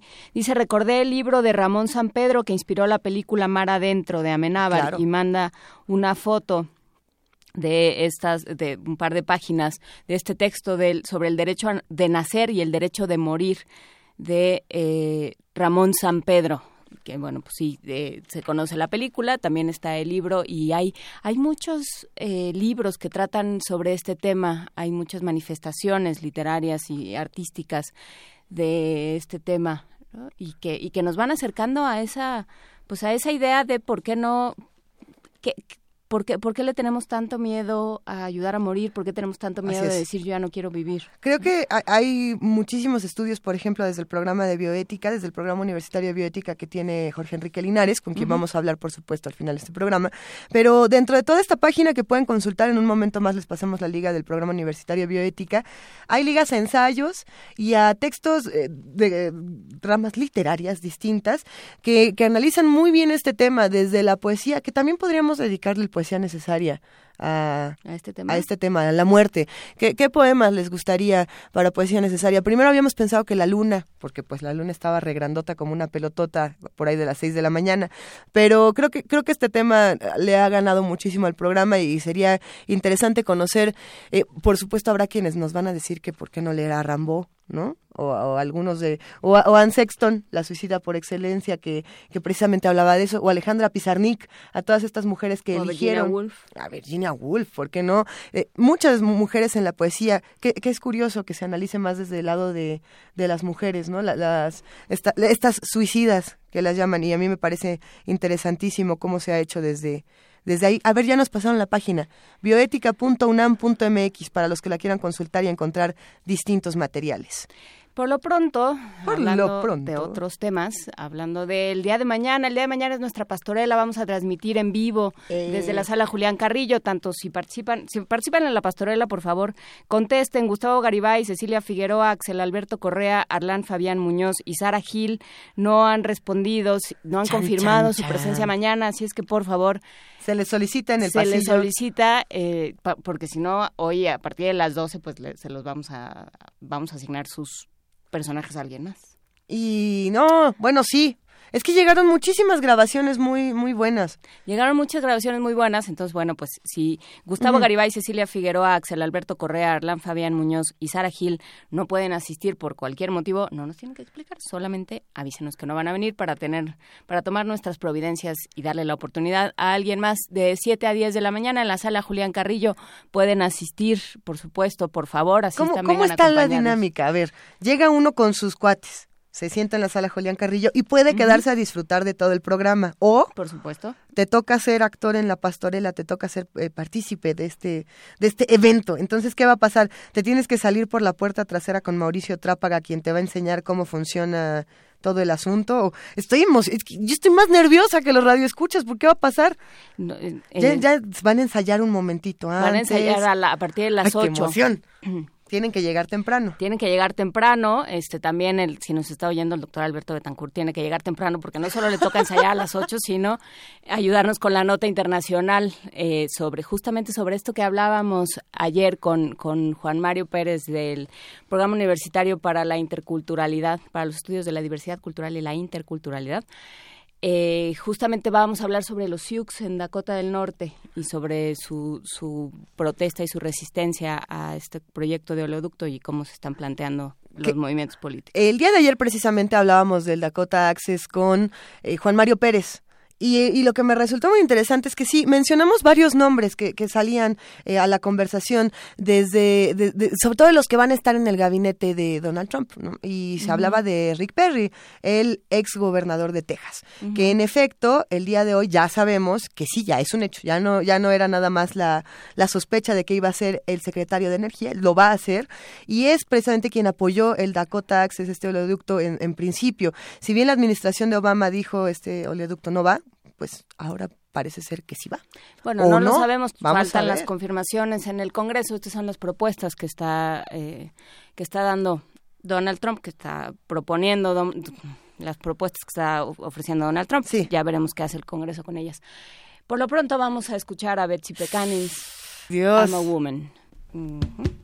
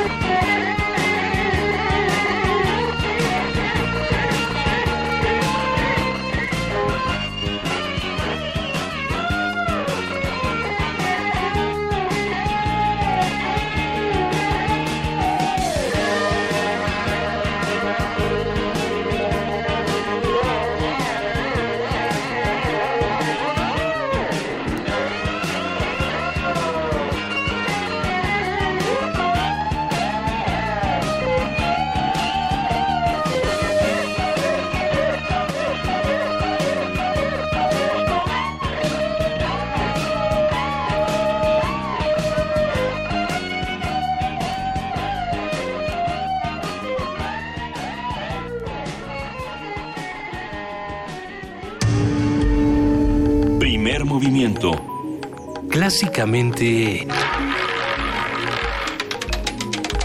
diverso.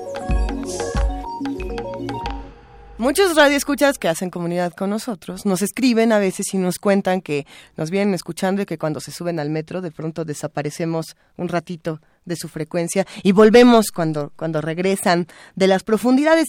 Pero ¿qué creen? Que la UNAM hasta en el metro está. Eso, ¿Cómo? bueno, eh, a mí O sea, me... ¿cómo? Es que ha sido muy interesante. Si usted se mete a la Gaceta UNAM, puede tenerla físicamente si viene a Radio UNAM, por ejemplo, Adolfo Prieto 133, Colonia del Valle, o puede visitar gacetaunam.mx, es decir, gaceta.unam.mx. Se pueden enterar, por ejemplo, de este proyecto eh, que se ganó un premio. Este proyecto que eh, lo que hizo fue formar a las personas para entrar al metro. Se puso el piloto, digamos, en la estación Valderas y al parecer ha sido un éxito. Por supuesto que tiene que tiene su, su- es perfectible como cualquier cosa, eh, pero creo que todos hemos visto estas imágenes que, que además nos impresionan y nos emocionan por muchas cosas de, de todos los que usamos el metro, bueno, ahí, formados, ¿no? Esperando, esperando nuestro turno de una manera mucho más organizada. Yo no sé si les ha tocado ese momento de las 8 de la noche en centro médico cuando dices, nunca, no voy a salir vivo de aquí, así como ya, aquí me voy a, es más, mejor me quedo a dormir aquí y mañana me voy a Radio UNAM caminando. Sí, o saliendo de, de Zócalo o de... Oh, sí. Tú, tú, tú sabes, pero, pero Cuando también sale es- uno de minería, por ejemplo, y tiene que regresar hasta Viveros. Y hay, hay muchas cosas. Uno, uno dice, yo le quiero pedir al metro que tenga mejores instalaciones. Bueno, no al metro, a los que se encargan, por supuesto, de cuidarlo. Yo le quiero pedir que tenga eh, mejores instalaciones, mejores eh, cosas para, para, para que todos los que lo, lo tomamos nos sintamos más seguros, nos sintamos eh, en, en- en un lugar distinto. Y el asunto también es, bueno, lo que nosotros podemos atribuirle a, a- a nuestra a, a nuestro paso por el metro es precisamente eso, ¿no? Eh, tengamos una manera ordenada de subir, de bajar. Eh, chequen este artículo que se encuentra en Gaceta UNAM, lo pueden encontrar en la Gaceta Digital, gaceta.unam.mx, así como muchas otras cosas. ¿eh? Yo Sí, me eché un entre clavado. otras cosas, parece que lo que hicieron fue indicar dónde, dónde se abrían las puertas. Así es. Entonces, dónde, en el momento en que se paran los vagones, donde se abren las puertas, que eso, este, puedes, puedes indicarlo o lo puedes ver nada más por el desgaste que tiene, que tiene el andén. Cuando yo era niña, estoy segura que muchos jugaban esto, que se llamaba parar donde se abra la puerta del metro. Y era este juego donde tenías que correr y buscar el lugar más gastadito del piso y decir, aquí. Y si se abría ahí la puerta del metro, ganabas. No ganabas nada más que la La satisfacción. satisfacción de que tenías razón. Y, y aquí lo que está padre, uno puede ver las imágenes, es que precisamente las flechas que se ponen son para que te formes junto a la puerta, no para, es decir, para que permitas la, la salida, Ujú. que esa es otra, ¿no? De- dejen salir antes de entrar, por favor, dejemos todos Sí, porque esa es otra. O sea, estar en el andén es bastante frustrante, pero estar adentro del, del metro, ver, ver pasar tu, tu parada y decir nunca jamás lo voy a lograr. no voy a poder bajar de aquí.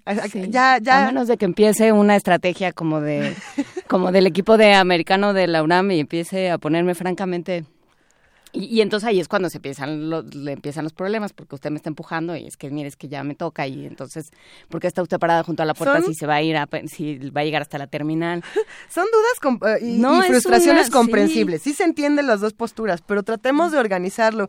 A estos métodos se les llaman métodos autoorganizantes. Eso es eh, precisamente como nosotros le hacemos como comunidad para que el tránsito por esta ciudad, que es una ciudad difícil, que es, es una ciudad que... eh, en términos de urbanización podría haber estado mucho mejor. Bueno, ya no está así. Vamos a ver entonces qué vamos a hacer a partir de este momento, qué vamos a pedir, cómo vamos a actuar, y no solamente en el metro, esta que sea una de las muchas prácticas que podemos hacer, pero qué pasa entonces con los crecimientos verticales u horizontales de la Ciudad de México, cómo los vamos a cuestionar, qué vamos a pedir del transporte público. Ya, por ejemplo, en el segundo piso de periférico eh, tenemos opciones diferentes de transporte público, ¿no? ¿Cómo lo vamos a ocupar para dejar de estar llenando la ciudad de coches, llenando la ciudad de contaminación, eh, llenando la ciudad de luces, esta contaminación lumínica? Todo esto lo vamos a platicar, pero tenemos una postal sonora que nuestro honorable cuerpo de producción ha encontrado esta mañana, Juana Inés, y es La Llorona en Tlatelolco. Hay nada más. Nos la mandó Gabriel Moreno y se lo agradecemos muchísimo. Recuerden que pueden enviar sus postales sonoras a primermovimientounam.gmail.com.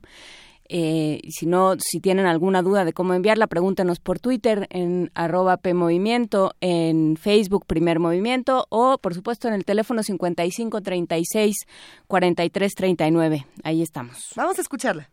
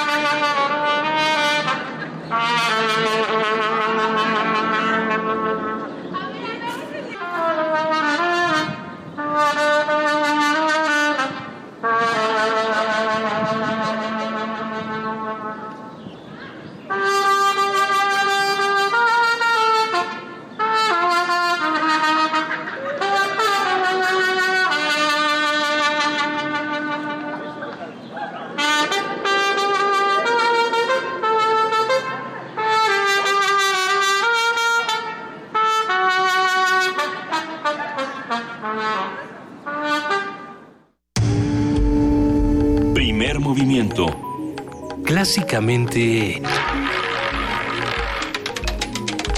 Incluyente. 8 de la mañana, 31 minutos. Tenemos boletos, Luisa. ¿Tenemos boletos? Sí. ¿De cuáles y de a cuánto y de a cómo? De, de a nada, de a una llamada por teléfono y así. A ver. Este, tenemos por Twitter para que Jesús Cervantes, Jesús Cervantes, ¿estás poniendo Javier? ¿Jesús? ¿Javier Cervantes? Para los dos. Javier Cervantes, el que siempre pone un meme que dice, este, ya no, ya no quiero vivir si ya no dan regalos por Twitter. Ah, que le mandamos un Una abrazo. cosa y un poco fue- arrebatada, sí. Por Twitter, Javier Cervantes, eh, con su nombre Javier Cervantes, sí. y arroba tres entremeses. Tenemos cortesías para tres entremeses de Cervantes en la dirección de Horacio Almada. Nos ofrecen 10 cortesías, dos por uno para la última función, este domingo 18 de diciembre a la una de la tarde en la sala Novo del Teatro La Capilla, Coyoacán. Los ganadores tienen que presentarse media hora antes en taquilla de la sala para adquirir los boletos. Tres entremeses de Cervantes de Horacio Almada, 10 cortesías, dos por uno para la última función. Este domingo 18 a la una de la tarde en el teatro, en la sala Novo del Teatro La Capilla en Coyoacán. Por Twitter con su nombre y tres entremeses. A ver, y tenemos más regalos para los que están en el teléfono 55 36 co- eh, a ver, 55 36 43 39 lleva de yo decir 39 43, no, 43 39. La Secretaría de Cultura nos está regalando cinco pases dobles para la obra La Chunga. Esto es el viernes 16 de diciembre, este viernes a las 8 de la noche en el Teatro Orientación del Centro Cultural del Bosque, que ustedes ya saben que está ubicado atrás del Auditorio Nacional. Los que se ganen estos boletos, estos cinco pases dobles, deben recogerlos media hora antes de la función en la mesa de relaciones públicas que está al lado de la taquilla.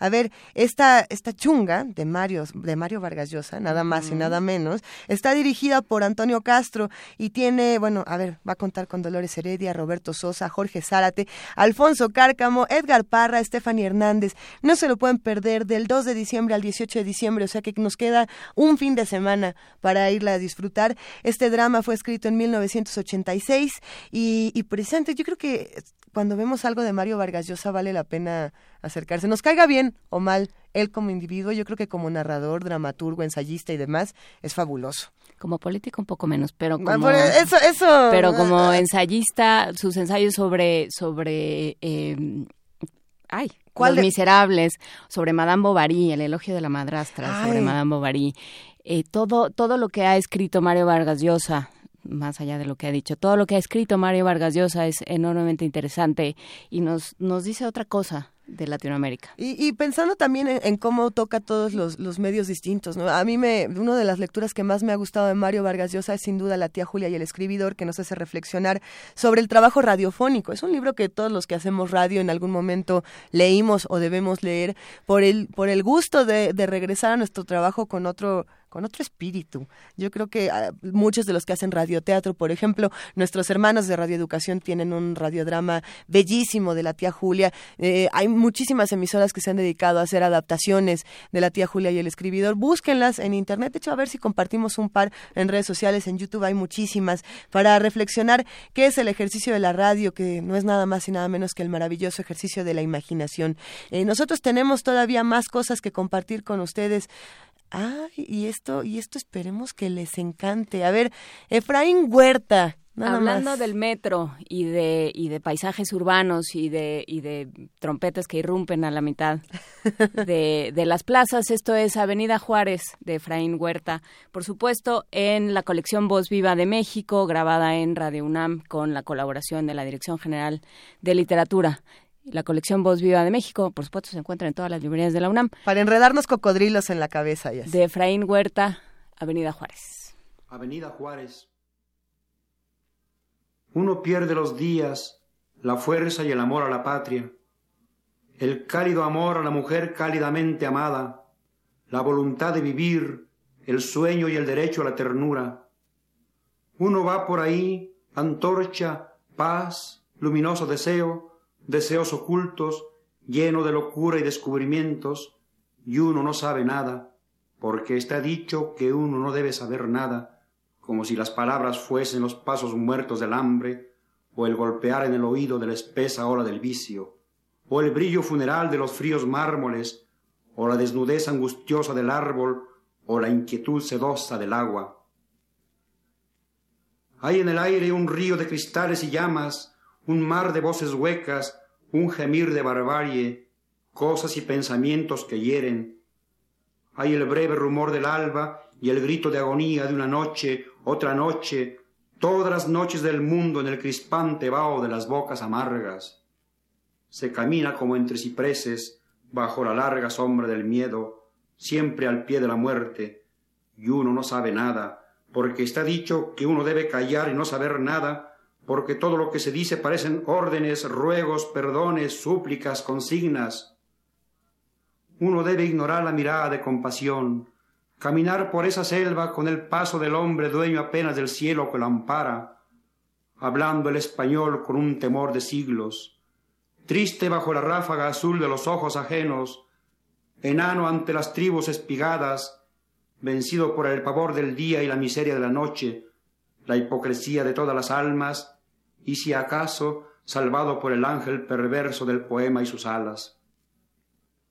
Marchar hacia la condenación y el martirio, atravesado por las espinas de la patria perdida, ahogado por el sordo rumor de los hoteles donde todo se pudre entre mares de whisky y de ginebra.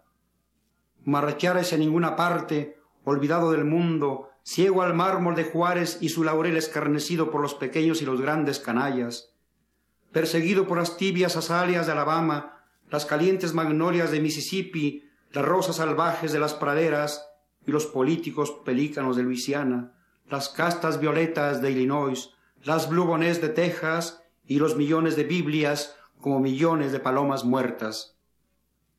Uno mira los árboles y la luz y sueña con la pureza de las cosas amadas y la intocable bondad de las calles antiguas, con las risas antiguas y el relámpago dorado de la piel amorosamente dorada por un sol amoroso. Saluda a los amigos y los amigos parecen la sombra de los amigos, la sombra de la rosa y el geranio, la desangrada sombra del laurel enlutado. ¿Qué país? ¿Qué territorio vive uno? ¿Dónde la magia del silencio, el llanto del silencio en que todo se ama? ¿Tantos millones de hombres hablaremos inglés? Uno se lo pregunta y uno mismo se aleja de la misma pregunta como de un clavo ardiendo, porque todo parece que arde y todo es un montón de frías cenizas, un hervidero de perfumados gusanos en el andar sin danza de las jóvenes, un sollozar por su destino en el rostro apagado de los jóvenes, y un juego con la tumba en los ojos manchados del anciano. Todo parece arder como una fortaleza tomada a sangre y fuego. Huele el corazón del paisaje, el aire huele a pensamientos muertos, los poetas tienen el seco olor de las estatuas, y todo arde lentamente como en un ancho cementerio. Todo parece morir, agonizar, todo parece polvo mil veces pisado. La patria es polvo y carne viva, la patria debe ser y no es, la patria se la arrancan a uno del corazón y el corazón se lo pisan sin ninguna piedad. Entonces uno tiene que huir ante el acoso de los búfaros que todo lo derrumban, ante la furia imperial del becerro de oro que todo lo ha comprado, la pequeña república, el pequeño tirano, los ríos, la energía eléctrica y los bancos. Y es inútil invocar el nombre de Lincoln, y es por demás volver los ojos a Juárez, porque a los oros ha decapitado el hacha y no hay respeto para ninguna paz, para ningún amor. No se tiene respeto ni para el aire que se respira, ni para la mujer que se ama tan dulcemente, ni siquiera para el poema que se escribe, pues no hay piedad para la patria, que es polvo de oro y carne enriquecida por la sangre sagrada del martirio. Todo parece perdido, hermanos, mientras amargamente, triunfalmente, por la avenida Juárez de la Ciudad de México, perdón, Mexico City, las tribus espigadas, la barbarie en persona, los turistas adoradores de lo que el viento se llevó, las millonarias neuróticas cien veces divorciadas, los gángsters y mistejas pisotean la belleza, envilecen el arte, se tragan la oración de Gettysburg y los poemas de Walt Whitman, el pasaporte de Paul Robson y las películas de Charles Chaplin, y lo dejan a uno tirado a media calle, con los oídos despedazados y una arrugada postal de Chapultepec entre los dedos. Primer movimiento. Clásicamente... Reflexivo. Son las 8 de la mañana con 41 minutos y les queremos contar que hace unos momentos Alberto Candiani de Resistencia Modulada pasó aquí a, saludar, nada más pasaba a saludar, nos dio un gustazo darle un abrazo y viene pertinente el recuerdo de que por favor escuchen Resistencia Modulada todos los días, tiene un horario nocturno, es de 9 a 12 todos los días de 9 a 12. Y es una transmisión, apenas tuve la semana pasada, quería Juana Inés, la oportunidad de quedarme hasta las 12 de la noche en Radio UNAM. ¿Por qué? No lo sé. No lo sé. No, no, no me preguntes. El placer de compartir, por Pues supuesto. porque la semana pasada fue atípica y estuvimos aquí todos mucho más tiempo del que solemos estar, ¿no? Estábamos celebrando el viernes, estábamos disfrutando el fin de semana y bueno, nos quedamos precisamente para entrevistar a Alex Ortega, el director de Atroz, esta película que la llama la más violenta de, A ver, del pero cine es que yo me quedé, sí, sí, escuché la entrevista, pero a ver, ¿en qué radica? ¿Tú viste Atroz? Yo vi Atroz. ¿En, en qué radica esa violencia? Yo creo que no es una Digo, yo película que jamás voy a podamos- llegar a una, jamás voy a ver una película que se anuncia como la más violenta. No, no, no. Esto y dice no más de vale- mí que de la película, Son- son- simplemente. mira, son las 8 de la mañana con 43 minutos ¿No? y estoy segura de que hay auditorio que no le va a gustar que hablemos de una película tan violenta, pero pero sí, sin duda lo que lo que tiene y que es interesante y lo menciona Alex Ortega es esta película no es nada más violencia por violencia y lo que está haciendo es una crítica a una sociedad donde el sistema está completamente disociado de los ciudadanos, donde las familias tienen círculos de violencia que bueno, pues se pervierten y, y pervierten a los ciudadanos más jóvenes, a los adultos, a todos. E- Es decir, está hablando de los círculos de violencia, de cómo se entretejen y de cómo todo esto está relacionado con el gobierno, con, la, con el, el mal uso que se le da a la autoridad. Vale, los que les interesa este tema, véanla. Los que no les gusta, como lo decía Alex Ortega ese viernes, no tienen por qué verla y no va a pasar nada si no la ven. No, No, no, no, se- no no. tiene uno por qué exponerse a la ultraviolencia si no es el interés. Pero qué gran entrevista realizó Héctor Castañeda, mejor conocido como el perro muchacho, a quien le mandamos un gran abrazo. Y a quien vamos a tener por aquí la semana que entra. eh, sirve de Ah. pretexto para contar que la semana que entra el perro muchacho va a estar de conductor aquí en primer movimiento junto con Juana Inés de esa. Par de genios, va a estar buenísimo, no se lo pueden perder porque además son genios de diferente, ¿cómo se dice? De diferentes temas, contrastes variados, metaleros, ¿qué es? Los rudos contra los técnicos y tú eres la ruda y él es el técnico. Ya, ya lo veremos, hablaremos, por ejemplo, el lunes de, eh, de eh, qué pasa con la libertad de expresión y los derechos. Esto que ha sucedido, sucedió con, con un eh, cantante llamado Maluma, al cual yo tampoco conocía, pero que, me- pero que he tenido la dicha de conocer en estos días. Yo voy a decir que no lo conocía, pero sí, sí lo conocía. No, Es que, qué cosa. es que luego yo Difícil, vivo un poco aislada, pero Ay. este, pero también con ciertos cantantes de grupero, lo que ha pasado con, lo que pasó inclusive con Mark Twain, o sea, qué pasa cuando, eh, cuando hay expresiones que vulneran ciertos derechos civiles, ciertas cosas que ya se dan por sentadas en, en la convivencia de una sociedad. Vamos a platicar de ello con Miguel Ah, Moguel el buenísimo. lunes. Vamos a, a tocar una serie de temas altamente interesantes con el perro muchacho y con varios miembros del equipo de, de resistencia modulada. Luis Flores también va a estar por acá.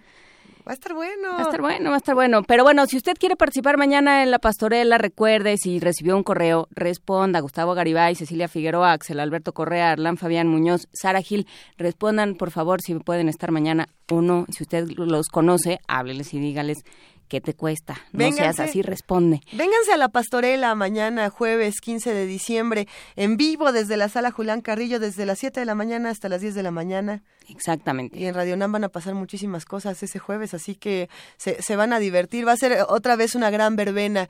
Eh, tenemos más notas que nos comparte la universidad, por supuesto. Esto que ya habíamos oído eh, ayer, que platicamos con la maestra Cecilia Lartigue Vaca, que oímos también hoy en el corte informativo.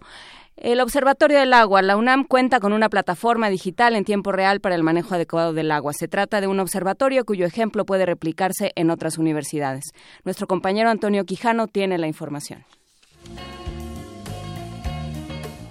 Con el propósito de fomentar el mejoramiento del sistema del manejo de agua en la UNAM, fue presentada una plataforma digital con información en tiempo real de acceso público. Se trata del Observatorio del Agua UNAM, mediante el cual la Dirección General de Obras y Conservación y otras entidades universitarias identifican fugas y variables sobre el consumo y calidad del líquido. Habla Fernando González Villarreal, director del programa de manejo, uso y reuso del agua, mejor conocido como Puma Agua. Hay más de 200 medidores en cada una de las líneas. Estos medidores tienen un aparato de transmisión. Esta transmisión empieza por radio y después entra a intranet de la misma universidad por internet. Después llega a la torre de ingeniería a una computadora. En esa computadora se procesa y ese procesamiento tiene una base de datos donde se guarda toda la historia de todas las variables y esta plataforma permite consultar esa base de datos. Entonces es la parte terminal de todo un proceso que sigue la universidad para poder ofrecer esta, esta plataforma para información pública. Otro aspecto destacado del observatorio es la participación social a partir de acciones como la instalación de medidores de consumo, la instalación de muebles de baño ahorradores, el cambio de jardines de alto consumo por vegetación del Pedregal de San Ángel que no necesita riego, la instalación de despachadores de agua o bebederos y la difusión de material informativo sobre el cuidado de este recurso. González Villarreal mencionó que en 2008 de 100 litros de agua que alimentaban a la UNAM se desperdiciaban 50 por diversos motivos. Ahora esa cantidad se ha reducido a 25 litros y la meta es que en los próximos años sea de 10.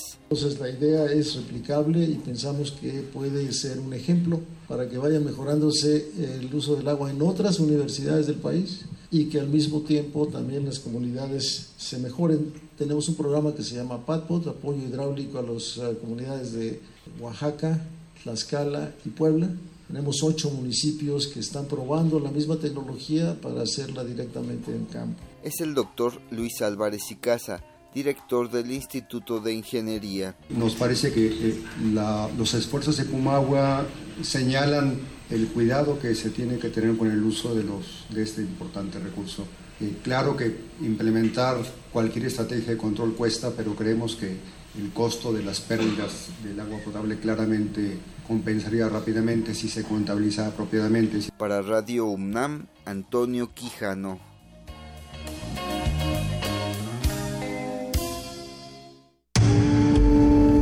Primer movimiento. Clásicamente... Universitario.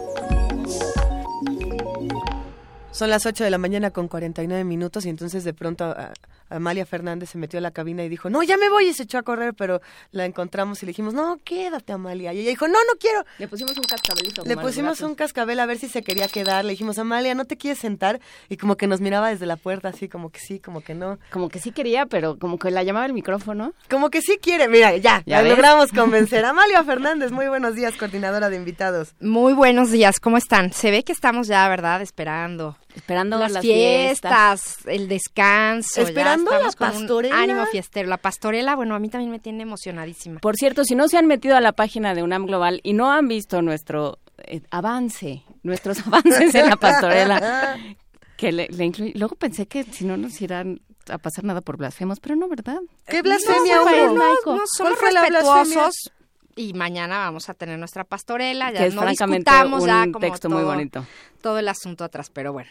Vean, vean el avance de la pastorela, está buenísimo. Quiero decirles que tenemos unas juntas muy serias en donde hacemos una planeación muy exhaustiva y donde, y donde respondemos a, este a la, tipo de contenido. Por supuesto, y respondemos a la petición de UNAM Global de cont- compartir nuestros contenidos y nuestros proyectos y, y lo que estamos pensando y el etos y el patos de esta De ahí a que lo hagamos con títeres, con muñecos, con el cerebro que tiene Juana Inés en su mesa, que le pongamos cuernitos, que hagamos ilustraciones y que hagamos escenografías con los libros UNAM. Que le Eso metamos ya producción, que le metamos producción navideña.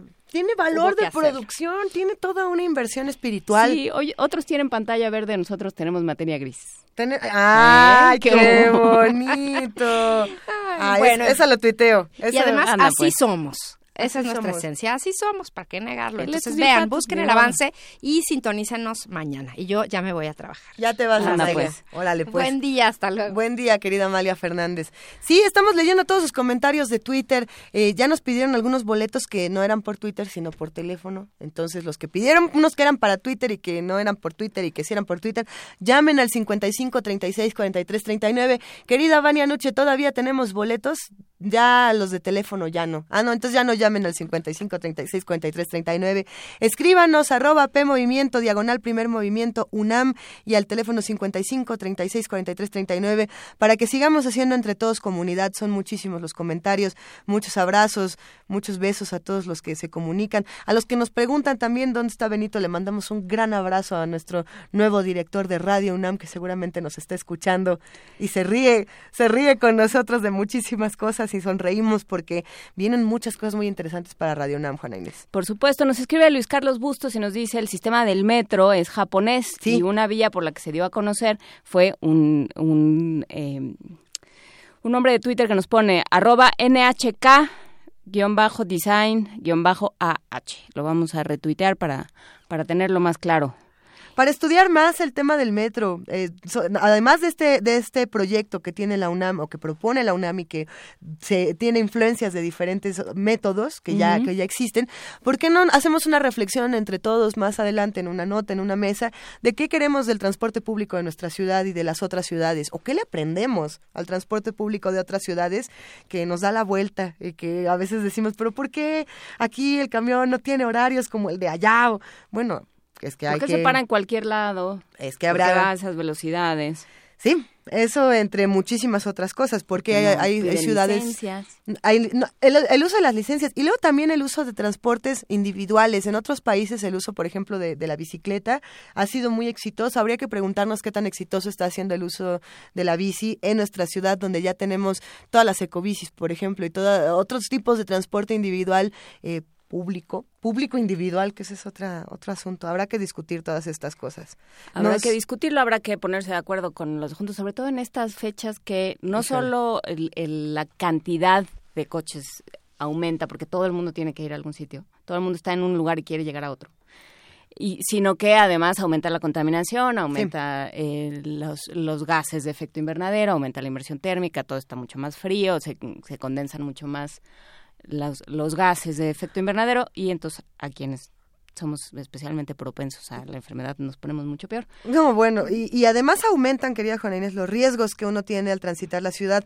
Creo que fuimos muchos los que vimos el video de los dos motociclistas que caen del segundo piso del periférico a la altura de Barranca del Muerto. Es un video que nos dejó helados, por No, no supuesto. todos lo vimos porque algunos somos Y no tenemos que verlo. El asunto es conocer esta noticia y saber que las motocicletas no deben subir a los segundos pisos del periférico. De hecho, no deben entrar a vías rápidas, eh, como es el caso de periférico. Eh, si esto sucede, pues se necesita que las autoridades apoyen de una manera distinta. Mm, Sí, pues es, un tema dificilísimo. ¿Cómo vamos a transitar esta ciudad de una manera en la que no implique riesgo transitarla, ¿no? Para que no tengamos accidentes lamentables. Los que salimos a las seis de la mañana todos los días, vemos toda clase de incidentes espeluznantes y, y hacemos esta invitación a uno y uno, a una cultura vial que sea diferente, a que todos podamos relacionarnos unos con otros. Vamos a escuchar más música y esta pieza eh, significa mucho para muchos de nosotros que el día de hoy queremos hacerle un homenaje a Betsy Pecanins que se, que se ha ido, pero que nos dejó este legado del blues impresionante. Te queremos por siempre, Betsy Pecanins. Y además viene con Cecilia Toussaint. Ay, no más. Combinado, para que nos guste todavía más, querida Juana Inés. De Cecilia Toussaint y Betsy Pecanins, yo vengo a ofrecer mi corazón. Dijo que todo está perdido? Y yo vengo a ofrecer mi corazón. Tanta sangre que se llevó el río. Y yo vengo a ofrecer mi corazón. No será tan fácil y hace que pasa. No será tan simple como abrir el pecho y sacar el alma, una cuchillada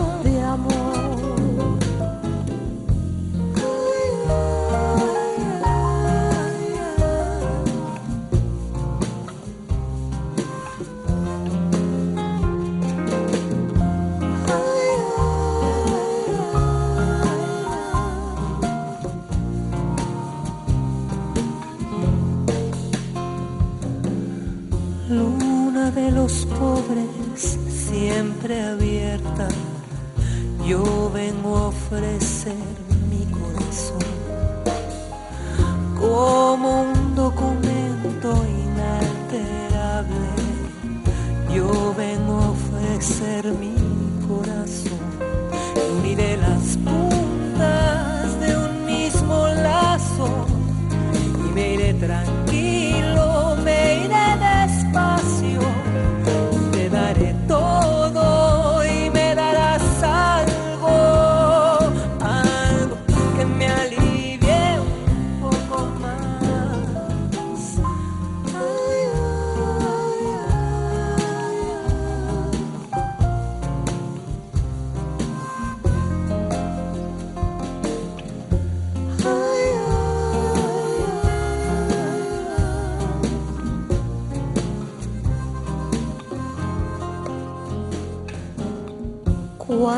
no haya nadie cerca o lejos, yo vengo a ofrecer mi corazón. Cuando los satélites no alcancen, yo vengo a ofrecer mi corazón. Y hablo de países y de esperanza, hablo por la vida, hablo por la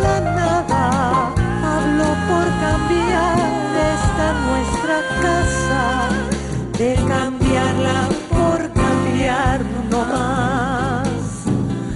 ¿Quién dijo que todo está perdido?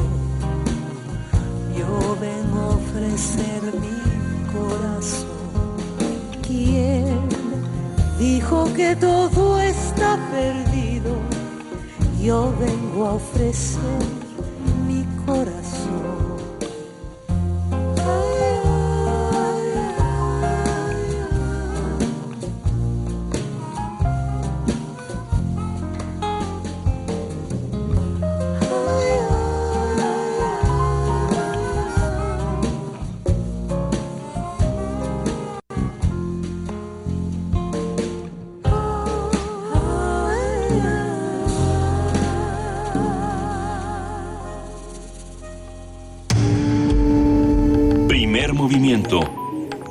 Clásicamente...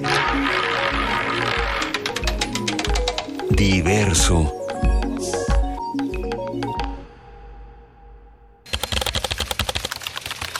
Corte informativo. La UNAM. David Kershanovich, Ana Cecilia Nogués y Laurival Domingos Posani, académicos e investigadores de la UNAM, obtuvieron el Premio Nacional de Ciencias 2016, el máximo reconocimiento que otorga el gobierno mexicano a quienes han sobresalido por su obra en las ciencias exactas, la tecnología y la innovación. Asimismo, Elsa María Cruz, Gabriel Ortiz y Aurelio de los Reyes fueron reconocidos con el Premio Nacional de Artes y Literatura 2016. Nacional. Habitantes de los municipios de San Miguel Totoloapan y Ajuchitlán del Progreso en Guerrero anunciaron la creación de grupos de autodefensa para combatir a la banda criminal Los Tequileros, especializada en secuestros masivos. Habla su portavoz. Nos pronunciamos que somos un movimiento totolapense por la paz y la seguridad de todos. Demandamos de manera urgente la libertad de los levantados y secuestrados. La Comisión Instructora del Congreso de Oaxaca analizará la petición de juicio político contra el exgobernador Gabino Cue, promovido por el senador Benjamín Robles. El gobierno de Oaxaca solicitó a la Federación mil millones de pesos para regularizar las 3.699 plazas de maestros de la sección 22 de la CENTE. El alto comisionado de la ONU para los Derechos Humanos, Jan Harab, demandó a los diputados que las modificaciones al proyecto de dictamen de ley general para prevenir, investigar y sancionar la tortura no sean regresivas. Economía y finanzas. Antes de que concluya el año, la Secretaría de Hacienda aplicará un incremento a los precios de las gasolinas, cuyo porcentaje está por definirse y entrará en vigor a partir del 1 de enero de 2017. Internacional. El presidente de Uruguay, Tabaré Vázquez, recibió el premio del Instituto Internacional de Derechos Humanos 2016, que reconoce su trayectoria política y labor humanitaria. Y aunque generalmente los premiados no somos jóvenes, creo que tampoco somos lo suficientemente viejos para quedarnos cruzados de brazos. Seguiremos adelante hasta donde la biología lo permita, porque la ética indica que siempre se puede ser y hacer algo más por los demás. El presidente de Rusia, Vladimir Putin, aseguró que está dispuesto a reunirse con Donald Trump, presidente electo de Estados Unidos, para normalizar las relaciones entre ambas naciones. Deportes. En entrevista con Radio UNAM, la clavadista Paula Espinosa, dos veces medallista olímpica, habló sobre su trayectoria deportiva y el camino que sigue rumbo a los Juegos de Tokio 2020. Creo que vamos por buen camino. No sé si tuvieron la oportunidad de ver los Juegos Olímpicos, pero ya hay muchos deportes que no que ya no son los mismos como clavados, taekwondo, los que traían medallas para para nuestro país. Hubo en pentatlón, hubo otra vez en box, que hace muchos años no había medalla, en tiro, cuarto lugar, en atletismo, en, martillo hubo otra persona que quedó en, cuarto lugar. Entonces, este panorama se está abriendo, además deportes, a gente que quiere seguir adelante, que lo está haciendo bien y eso habla de, un apoyo atrás que ha impulsado la CONADE. ¿Y, y qué le diría yo a, a, los niños o a los jóvenes o todos los que quieran hacer deporte? Pues que lo intenten, que se animen, que si yo pude hacer lo que soy de carne y hueso, cualquier persona lo puede lograr. ¿Quién es el que anda aquí? Es cri, cri, es cri, cri. Un día como hoy. Este señor.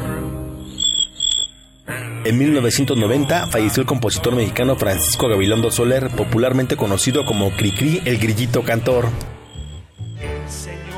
Sus canciones fueron dirigidas al público infantil y son conocidas en gran parte de América Latina. Los Tres Cochinitos, El Ropero y la Patita son algunas de sus piezas más reconocidas.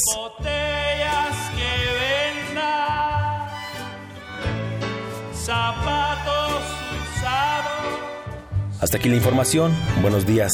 Sombreros estropeados, pantalones remendados.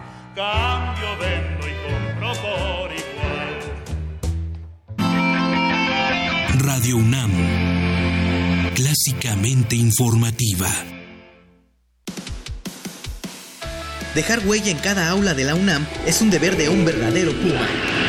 Deja tu huella y apoya Fundación UNAM a de cara a miles de universitarios. Súmate 5340-0904 o en www.funam.mx. Contigo hacemos posible lo imposible. Abrir puertas. Perder el miedo. Abrazar lo nuevo. Aprender. Especializarte. Basta que quieras dar el paso. Atrévete con los cursos y diplomados que la UNAM tiene para ti. Ingresa a docencia.tic.unam.mx y lánzate a una nueva aventura que cambiará tu vida. Vive plenamente tu vida digital. Dirección General de Cómputo y de Tecnologías de Información y Comunicación, UNAM. Habla Ricardo Anaya. Regresó el PRI y México no va por el camino correcto. La economía va mal, la violencia aumenta, la corrupción está peor que nunca. El PRI se tiene que ir. Y la opción tampoco es López Obrador. De él no hay nada nuevo que decir. Sus locuras han sido, son y seguirán siendo un peligro para nuestro país. Pero contigo y con el PAN sí hay de otra. Ten confianza, somos muchos. Sí se puede. Ya verás. Ricardo Anaya, presidente nacional del PAN. Antes del curso. Me saqué la lotería. No lo puedo creer. Después del curso. ¡Ay! ¡Me saqué la lotería! ¡No lo puedo creer! Estos cambios se logran cuando tomas el curso de locución y actuación La Seducción por la Voz, que imparte Tessa Uribe. Martes y jueves de 2 a 5 de la tarde. Comenzamos el 24 de enero. Informes al 5623-3257. Consulta el temario en www.radiounam.unam.mx. Aquí, en Radio UNAM. Puedes contagiarte de influenza y contagiar a los demás en cualquier parte. Por eso, es importante vacunar a niños de 6 meses a 5 años, adultos mayores de 60 años, embarazadas, personal de salud y personas con enfermedades crónicas no controladas. La vacuna es segura y gratuita. Infórmate en www.gov.mx diagonal salud. Secretaría de Salud. Gobierno de la República. Este programa es público, ajeno a cualquier partido político. Queda prohibido el uso para fines distintos a los establecidos en el programa. Las mayores producciones operísticas en el recinto cultural más importante de Nueva York desde la comodidad de tu universidad. En vivo, desde el Met de Nueva York, temporada 2016-2017, en el Teatro Juan Ruiz de Alarcón del Centro Cultural Universitario. Consulta la cartelera en www.cultura.unam.mx, diagonal arte en pantalla. Una experiencia musical importada en el acto. Radio UNAM y Cultura UNAM invitan.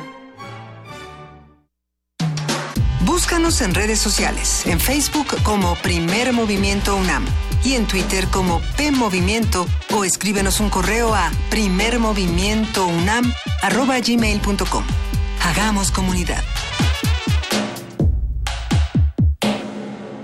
Son las 9 de la mañana con 6 minutos. Estamos aquí en la tercera hora de primer movimiento y no, nadie se cayó de la cabina, ni tiró sus audífonos, ni perdió el plug Ni dijo, que los "¡Ah, me conecta. toca la poesía! Ni, Ni nada ni gritó, cosas. me toca la poesía necesaria. Nadie, nadie ha perdido lo que conecta el audífono con el audífono. Pero ahorita nos encontramos lentamente. Ustedes no se preocupen. Además, todavía hay muchas cosas que discutir aquí en primer movimiento, Juana Inés. Hay muchas cosas que discutir. Ahorita vamos a, a entrar a una a una mesa de discusión sobre 10 años de guerra contra las drogas eh, la- que ya adelantábamos eh, fuera del aire el maestro Erubiel Tirado y yo. Tú, porque, porque tú fuiste en busca de una poesía necesaria y, y bueno, salieron temas interesantes. Se va a poner bien. Quédense con nosotros por lo pronto. ¿A dónde vamos, Luisa? Nos vamos a poesía necesaria. Chan. Es hora de poesía necesaria.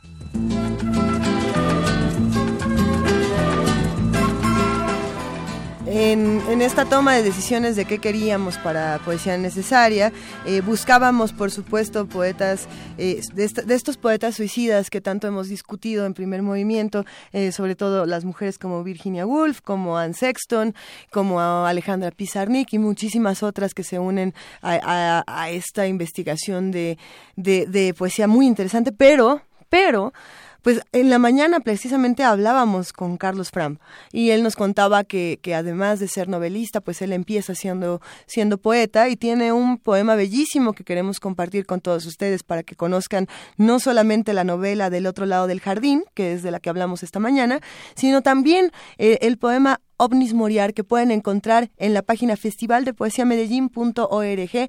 La vamos a compartir, por supuesto, en nuestras redes sociales. OVNIS Moriar. No soy el primer Adán que sueña vanamente no morirse todo y salvar algún instante de paraíso al censo irrevocable del olvido.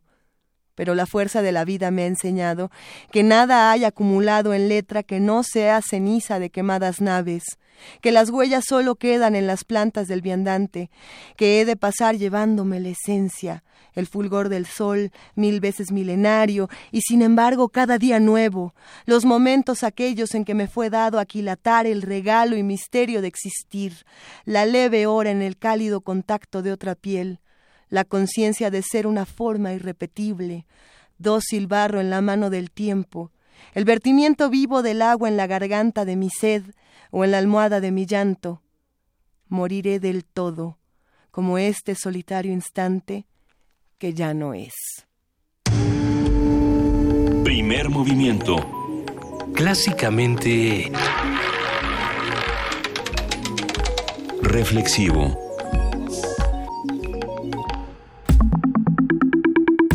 La mesa del día. Desde diciembre de 2006, el gobierno mexicano ha estado en guerra contra el narcotráfico y de manera simultánea los cárteles de la droga se han disputado el control territorial del país. Los cárteles mexicanos reciben aproximadamente entre 19 mil y 20 29 mil millones de dólares al año por ventas en Estados Unidos. El 90% de la cocaína que ingresa a este país llega a través de México, uno de los principales proveedores de marihuana y metanfetaminas en Estados Unidos. De acuerdo con Human Rights Watch, de 2006 a 2012, más de 60 mil personas murieron como consecuencia de esta guerra y en el mismo periodo gobernado por Felipe Calderón, 26.121 personas han desaparecido en el país. Aunque durante la administración de Enrique Peña Nieto las cifras generales de asesinatos intencionales han disminuido un poco, la cantidad de secuestros sigue aumentando. Vamos a tener una conversación sobre todo este asunto, esto que se llama la guerra contra las drogas, la guerra contra el narcotráfico. ¿Quién es el enemigo? ¿Cuál, sido- cuál ha sido la estrategia y balance de pérdidas y ganancias? Y bueno, para discutir todo este tema fundamental para días como estos, nos acompaña el maestro Alberto Erubiel Tirado. Ustedes lo conocen, ha estado muchísimas veces aquí en Primer Movimiento. Nos da mucho gusto, como siempre, hablar con él. Él es coordinador del Programa de Seguridad Nacional y Democracia en México, los desafíos del siglo XXI de la Universidad Ibero- Iberoamericana Campus Ciudad de México, especialista en temas de seguridad nacional. Y como siempre, Erubiel, es un gusto hablar contigo eh, cada mañana y cada vez que tenemos que hablar de temas como estos. ¿Cómo estás? Eh, muy bien, buenos días, este, Juan Inés, Luisa. Un placer estar con ustedes otra No, vez. hombre. A ver, Erubiel, ¿de qué hablamos cuando hablamos de guerra contra las drogas? ¿Qué es esto? Bueno, para empezar, si estamos eh, dentro de la perspectiva del, del si- sistema político mexicano, eh, lo estamos eh, ubicando desde una declaración oficial por parte del presidente Calderón de establecer precisamente ese término de guerra contra las drogas. Y obviamente implica y tiene una connotación de, involucramiento de las fuerzas militares en, un determinado tipo de acciones, que precisamente tiene que ver con este entramado de lucha contra el narcotráfico y el crimen organizado en general. Digo, ¿por qué crimen organizado? Porque hay delitos asociados al tráfico de drogas, ¿no? Ese es el, punto. Entonces, aquí nos vamos a precisamente exactamente hace 10 años, cuando el presidente Felipe Calderón anuncia el, operativo Michoacán eh, y, señalando precisamente el término guerra, ¿no? Entonces, pero si nos vamos más a una cuestión de análisis material, de involucramiento de las Fuerzas Armadas en labores de seguridad pública o seguridad interior, como ahorita ya le están llamando, que no, yo no soy muy afecto al término, al concepto, después podemos hablar por qué. Este, pues el involucramiento tiene viene de mucho mucho antes, ¿no? mucho más antes, ¿no? Y pero precisamente este eh, punto de inflexión que representó eh, la declaración de guerra por parte del, del, Estado mexicano, porque no por parte del presidente, el señalamiento y las acciones de entonces, es cuando nos estamos refiriendo a este esquema, ¿no? Y tiene otras connotaciones y otras explicaciones. Eso nos da la pauta precisamente para también tener un, un margen, un periodo de análisis y un punto de inflexión como bien decía eh, Luisa sobre bueno pues cuál es eh, guerra contra las drogas, que son exactamente los enemigos, ¿no? que es precisamente una visión este militar de diferenciar entre el amigo y el enemigo y el, enemigo los buenos y los malos.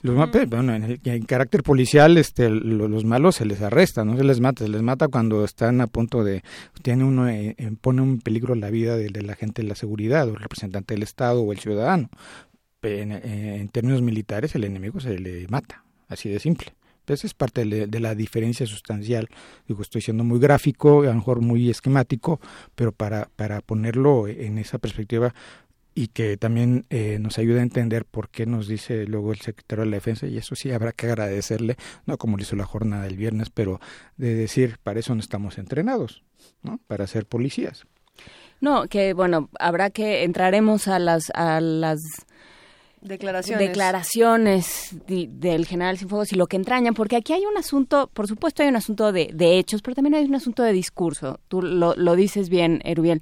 En el momento en que se plantea como una guerra y se plantea en términos militares y se plantea de esta manera binaria de hay buenos y malos, de nosotros contra ellos, entonces se dan, el Estado se da una serie de permisos. Y, y entonces este, lo, lo platicábamos fuera del aire, qué sucede cuando el Estado se da permiso los, el gobierno se da permiso para distinguir entre Estado y gobierno, el gobierno se da permiso y los ciudadanos este, contarle, decir, bueno, que se acabe este horror, porque, bueno, el narcotráfico no es algo nuevo, no es algo que haya surgido en el año 2000 ni en el 2006. no, y el balance es negativo, y si, si nos ponemos eh, tan dramáticos como lo hizo el secretario de la Defensa con sus discursos de los últimos días, pues también no solamente es negativo, es un fracaso. Y los militares, eso lo hemos dicho también aquí, eh, son parte del problema, son parte responsable de ese fracaso. Pero, eso hay que decirlo. Eh, pensando entonces en los últimos 10 años y en las conversaciones que hemos tenido en los últimos días sobre estos temas y sobre todo sobre lo que dijo el general Cienfuegos, eh, lo que decíamos en una mesa anterior hace un par de días era así. A ver, el problema viene de hace 10 años, pero es hace 20 que se toma la decisión de que el ejército puede tener este tipo de acciones y este tipo de comportamientos. No es algo que venga específicamente de la decisión o de lo que dijo Calderón, ¿o sí? Eh, no, eh, digo, aquí habría que diferenciar entre esta discusión que no es nueva, como, como bien decía eh, el, doctor Barrón el lunes, ¿no? Este, en el sentido de que eh, incluso hubo una un, a, incitación de un partido político que la Suprema Corte eh, se metió al análisis precisamente de que si las Fuerzas Armadas estaban o no eh, posibilitadas legalmente para intervenir en situaciones o en cuestiones de seguridad pública. Aquí ojo con, con la cuestión, porque la Suprema Corte termina eh, generando jurisprudencia que se concluye hacia, hacia, el fin de la década de los noventas, eh, diciendo pues, pues, los militares pueden ser policías. Digo, lo estoy simplificando. Eh, y, y se basa, yo digo que de manera tramposa, pero finalmente es, es, fuerza legal porque lo que diga la Suprema Corte es una norma y también tiene que ver con ese marco legal del, país. Y es, ley, digo, pues, para acabar pronto. Este dice se basa en señalamientos que eran inconstitucionales hasta entonces, en las leyes orgánicas, tanto la del ejército como la de la marina, donde habla de que ellos tienen eh, posibilidades o atribuciones en materia de seguridad interior, ergo extienden el concepto de seguridad interior a cuestiones de seguridad pública. Ese es el, digamos, el, perdónenme que me pongo un poco como abogado, pero esa es, digamos, la extensión del argumento por el que la Suprema Corte dice, pues sí, que le entren, ¿no? Y entonces le dan palo a la, a la acción de inconstitucionalidad que se había promovido, que se promovieron, y, y se genera jurisprudencia y le da ese marco y ese paraguas al ejército desde entonces, ¿sí? Y obviamente viene la guerra contra el narco, este es el otro momento, la guerra contra el narco, las, las drogas más, más que contra el narco. este, y, y hay obviamente un gran impulso y un involucramiento mayor del que ya había de, de, las Fuerzas Armadas en estas acciones de seguridad pública, ¿no?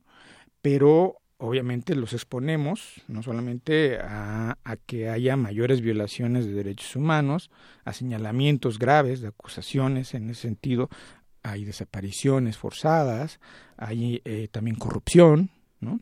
Están delinquiendo o está también el fenómeno de, de la deserción, ¿no?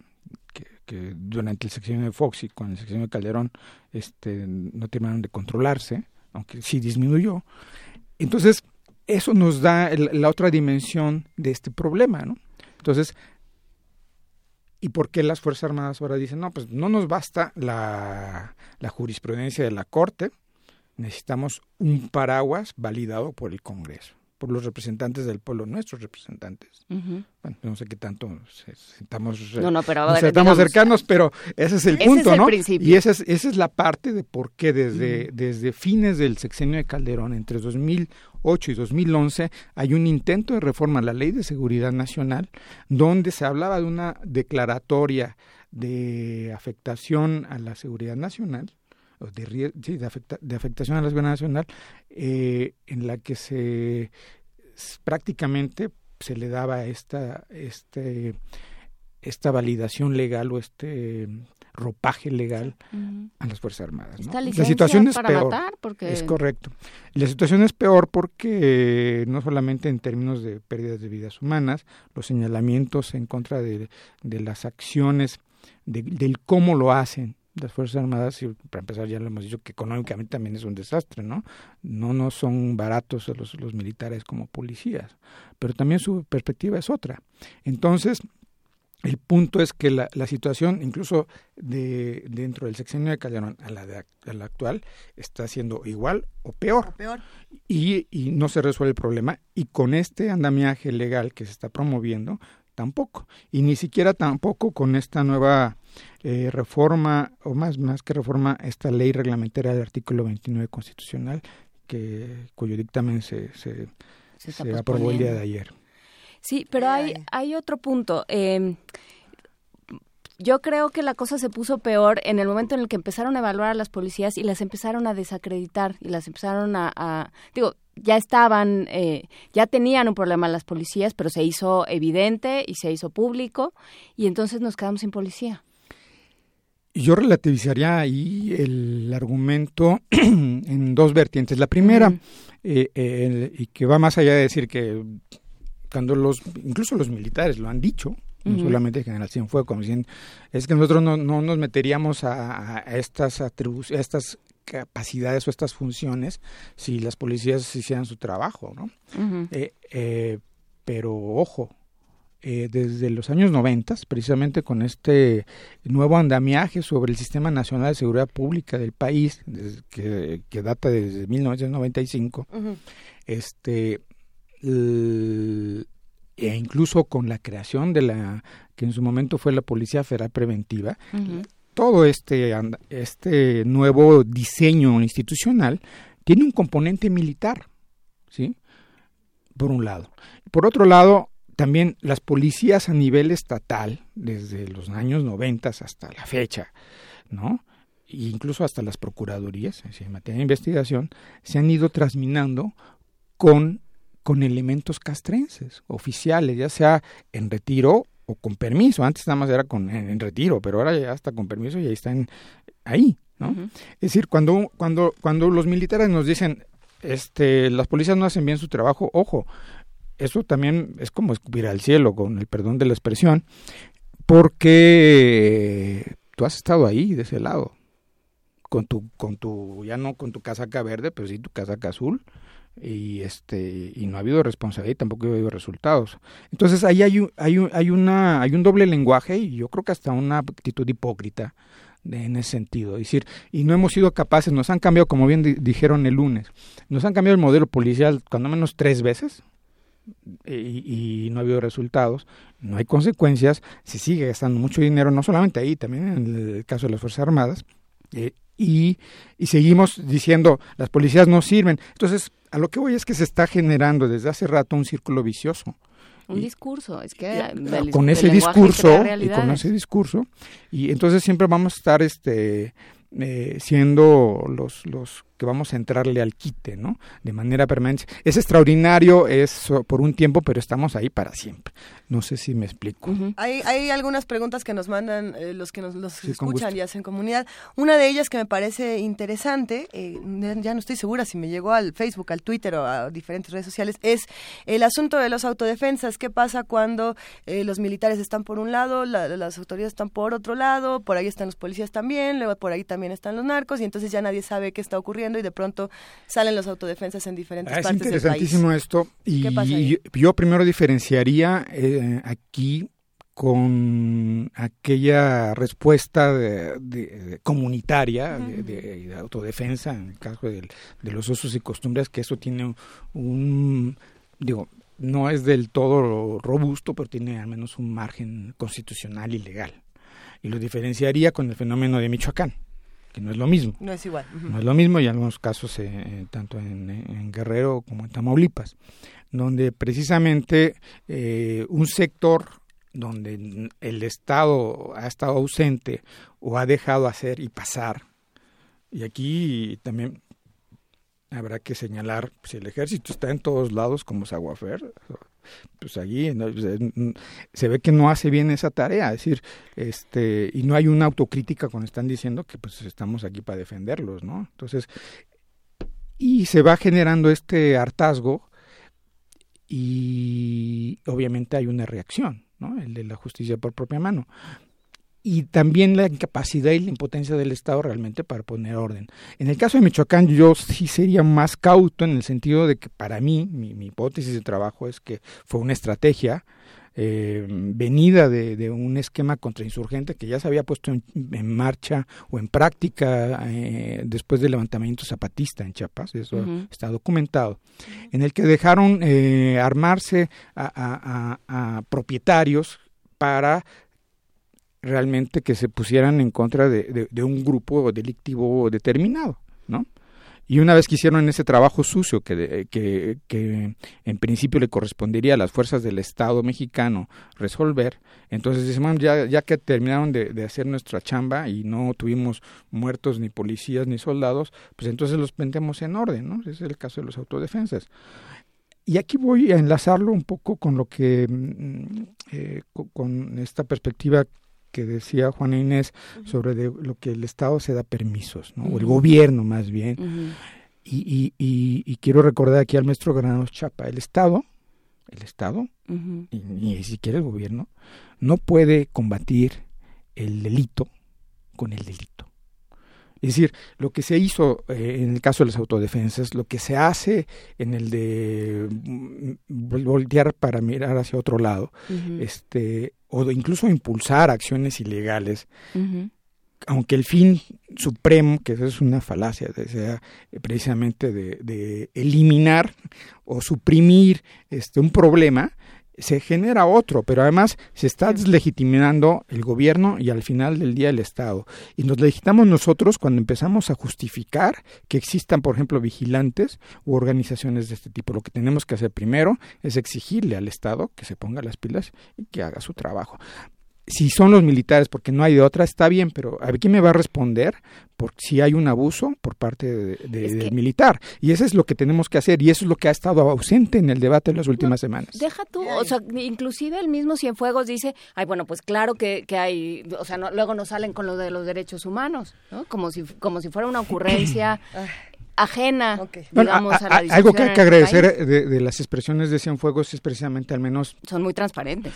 Eh, sí, y también lo que omite, ¿no? Porque hasta, hasta antes de este conjunto de declaraciones, siempre salían, pues, bueno, pues tenemos, nosotros respetamos siempre los derechos humanos, tenemos nuestro protocolo de uso de la fuerza, que por cierto no sirve, este, y además tenemos chorrocientos mil cursos que nos da la CNDH. Ergo no sirven para nada, ¿no?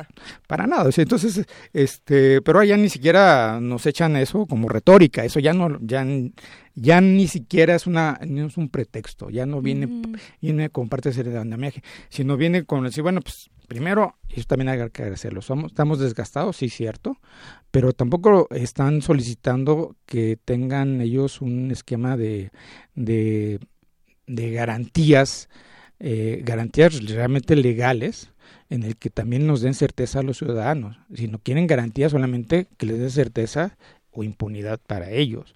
Sí, en estos 10 años, por ejemplo, ya se está ventilando desde la semana pasada la posibilidad de que la Corte Interamericana de Derechos Humanos eh, intervenga en un asunto de desaparición forzada que, se ha, que ha ocurrido en Baja California en este periodo de entre 2006 y 2016, el primero. Es decir, ¿A qué viene? Y aquí nos enlazamos un poco como a la, a la película un poco más, más grande, eh, o el cuadro completo, sobre por qué esta insistencia de, de- de las Fuerzas Armadas de querer este marco legal. Trátese de seguridad nacional o seguridad interior, que Sí. son conceptos que ahorita este, podemos dejarlos de lado.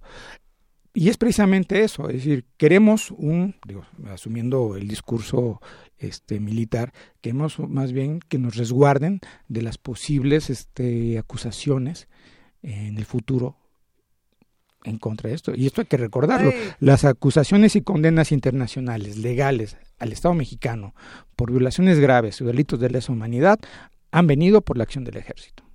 ¿Y a quién obedece el ejército? Porque el, el de... Al uno, si uno de... Ajá, pero ¿de veras? Pues sí, formalmente sí, en digo. principio eh, todos eh, obedecemos al presidente, pero- No, no, en este caso, en este caso es una cuestión de, de es una herencia del, del Pero eso no presidencialismo está en el mexicano. discurso. En el discurso... No está en el discurso. o y ese, sea, es, eso es un, ese es un punto de inflexión Operan de, como la, de, la, distintos. de la deliberación eh, de las Fuerzas Armadas que no se tenía en el pasado y eso también habría que llamar la atención. Yo no encuentro precedente en el sistema político mexicano, en la historia política moderna de nuestro país, de una acción o una actitud deliberante e incluso cuestionante y jugando a la política, porque el señalamiento hacia la Secretaría de Gobernación tiene que leerse desde la perspectiva de la Asociación Presidencial que viene el próximo año, ¿sí? Porque eso no es gratuito, Claro. porque además está apuntando contra contra el no su necesariamente su jefe inmediato, pero sí al responsable de la seguridad interior del país, de la política interior del país. Entonces ahí hay un problema, incluso hasta de disciplina dentro del gabinete y de disciplina militar, y no hay quien le hubiera dicho o le diga al señor secretario que esa- eso no es propio y que incluso está rayando, está en los linderos de cierta responsabilidad legal. Es importante, como bien dices, Juan Inés, digo, sí, a quién le, a quién le, le obedece. En principio debe ser al presidente. Sí, claro, ¿no? pero... O a gobernación. A gobernación, ¿A porque es, porque es el responsable de la política interior, seguro. Y que, y que ambos, obviamente, aquí no me iría más a, a- a la cuestión de las reglas no escritas, como diría el profesor Luis Gabriel Garrido, en paz descanse. Este, este esquema de, de, cómo funciona el sistema político mexicano no solamente es nuestro andamiaje legal, el deber ser, sino esta cuestión de, de usos y costumbres de las reglas no escritas. Y entre las reglas no escritas es el sector militar en particular no abre la boca, no escribe, si antes no pide la anuencia o lo deja hacer el presidente de la República. Eso es cierto. A ver, y hablando de las reglas sí escritas, las que sí tenemos ya que, van a jugar, hablemos del artículo 29 y qué va a pasar a partir de este momento con este artículo, porque es tan importante entender qué significa para todos el artículo 29 y qué va a significar en los próximos meses y años y demás. Bueno, el artículo 29, eh, en, resumidas cuentas, establece la suspensión de garantías ante cuestiones de graves de pues de inestabilidad, en el que también eh, se suspenden las garantías constitucionales y se le da eh, amplios poderes en ese sentido tanto al Ejecutivo como al Ejército para restablecer el orden. ¿no? Pero tiene una intervención del Congreso. A diferencia de lo que ha pasado en los últimos 25 años, uh -huh. ¿sí?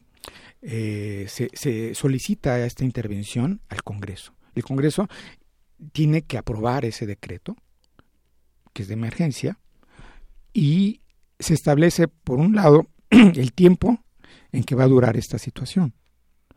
Dos, también se establece el margen territorial donde se van a suspender las garantías. ¿sí? Es decir, hay acotamientos de entrada sobre el, el, el, la operación o la efectividad de estas medidas emergentes. ¿sí? son un último recurso. Eso es una, es una manera en cómo el Estado mexicano se, se protege ante una eventual este, disrupción de su orden constitucional. Eso es, de eso se trata. Lo que ha pasado en los últimos 25 años es que hemos tenido mini, y lo pongo el de mini entre comillas, mini estados de emergencia en el que no interviene el Congreso, donde se saca el ejército de las calles y donde solamente decide el presidente el quién, cómo, cuándo y dónde. ¿no? Uh -huh incluso que sean o no acompañados por fuerzas este, policiales, ¿no? fuerzas civiles, sea federales o, estatales. Y, y, no hay ninguna restricción sobre el ámbito ni sobre el tiempo, ¿no? que es precisamente lo que nos ha dado esta situación caótica que tenemos. Vamos a, diferenciar este esquema de, de, de, la ley reglamentaria del 29. Yo en lo personal, como, como como modesto estudiante de, de Derecho, pienso que, el artículo 29 constitucional no necesitaba una ley reglamentaria, porque hay leyes o hay, hay artículos o hay normas autoaplicativas. En mi, desde mi perspectiva, la del 29 era, era, ese el caso. No necesitaba una ley reglamentaria, porque señala exactamente el procedimiento. Pero esa es otra discusión. Y, y, se mete el rollo de, bueno, pues es que necesitamos una reglamento porque eso implicaba también como que alargar este tipo de decisiones. Ya no pudieron alargarla más. Yo, yo quisiera nada más ahorita concluir esta parte con, y enlazarla con el, el, el, la propuesta de ley de seguridad interior. La ley de seguridad interior,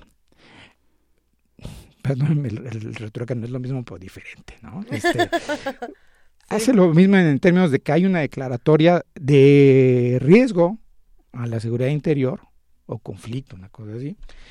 Y, y dice el esquema, primero echamos la carne al asador azul, ¿no? Uh -huh. Policías o sea, federales, y, y, si vemos que están rebasados por el conflicto y no pueden, entonces eh, metemos este, la carne verde, ¿no?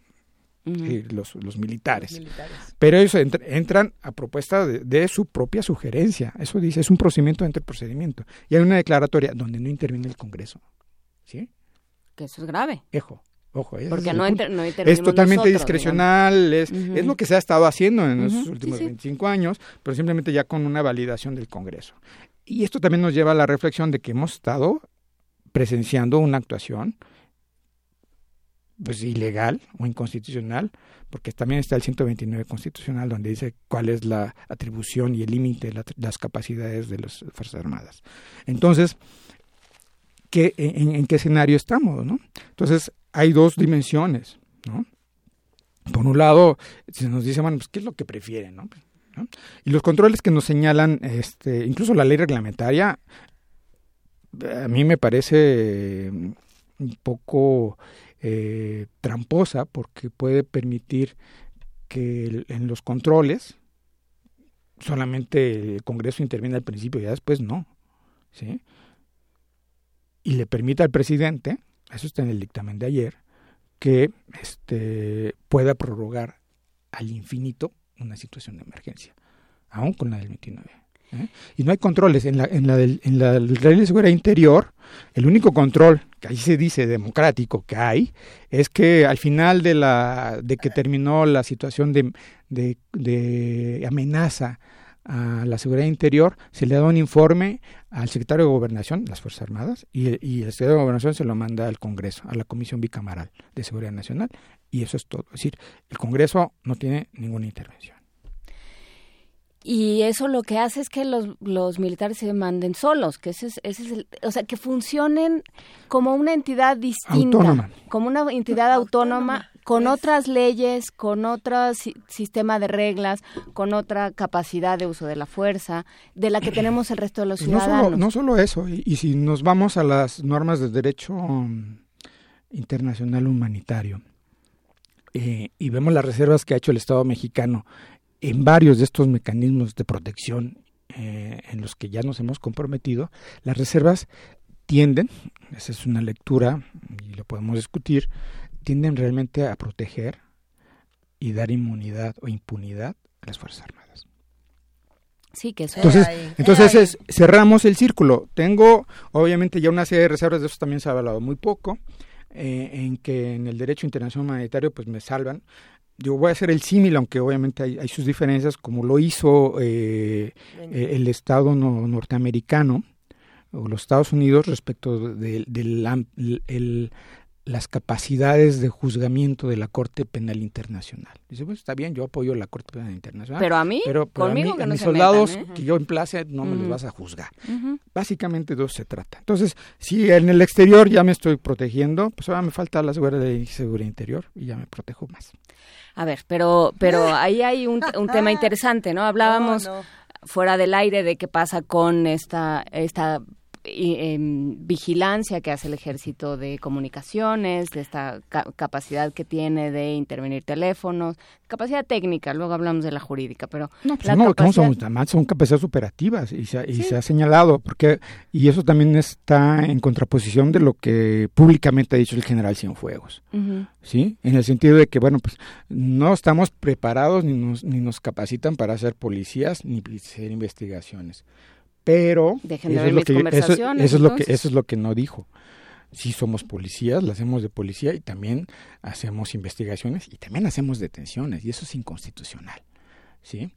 Eh, vayámonos al, al segundo aspecto. Las investigaciones, nada más, en la ley de seguridad interior se señala que pueden hacer uso de todos los recursos a su alcance, no dice exactamente cómo ni bajo qué eh, restricciones, este, ni con qué acotamientos legales o controles externos o internos, eh, para hacer investigaciones.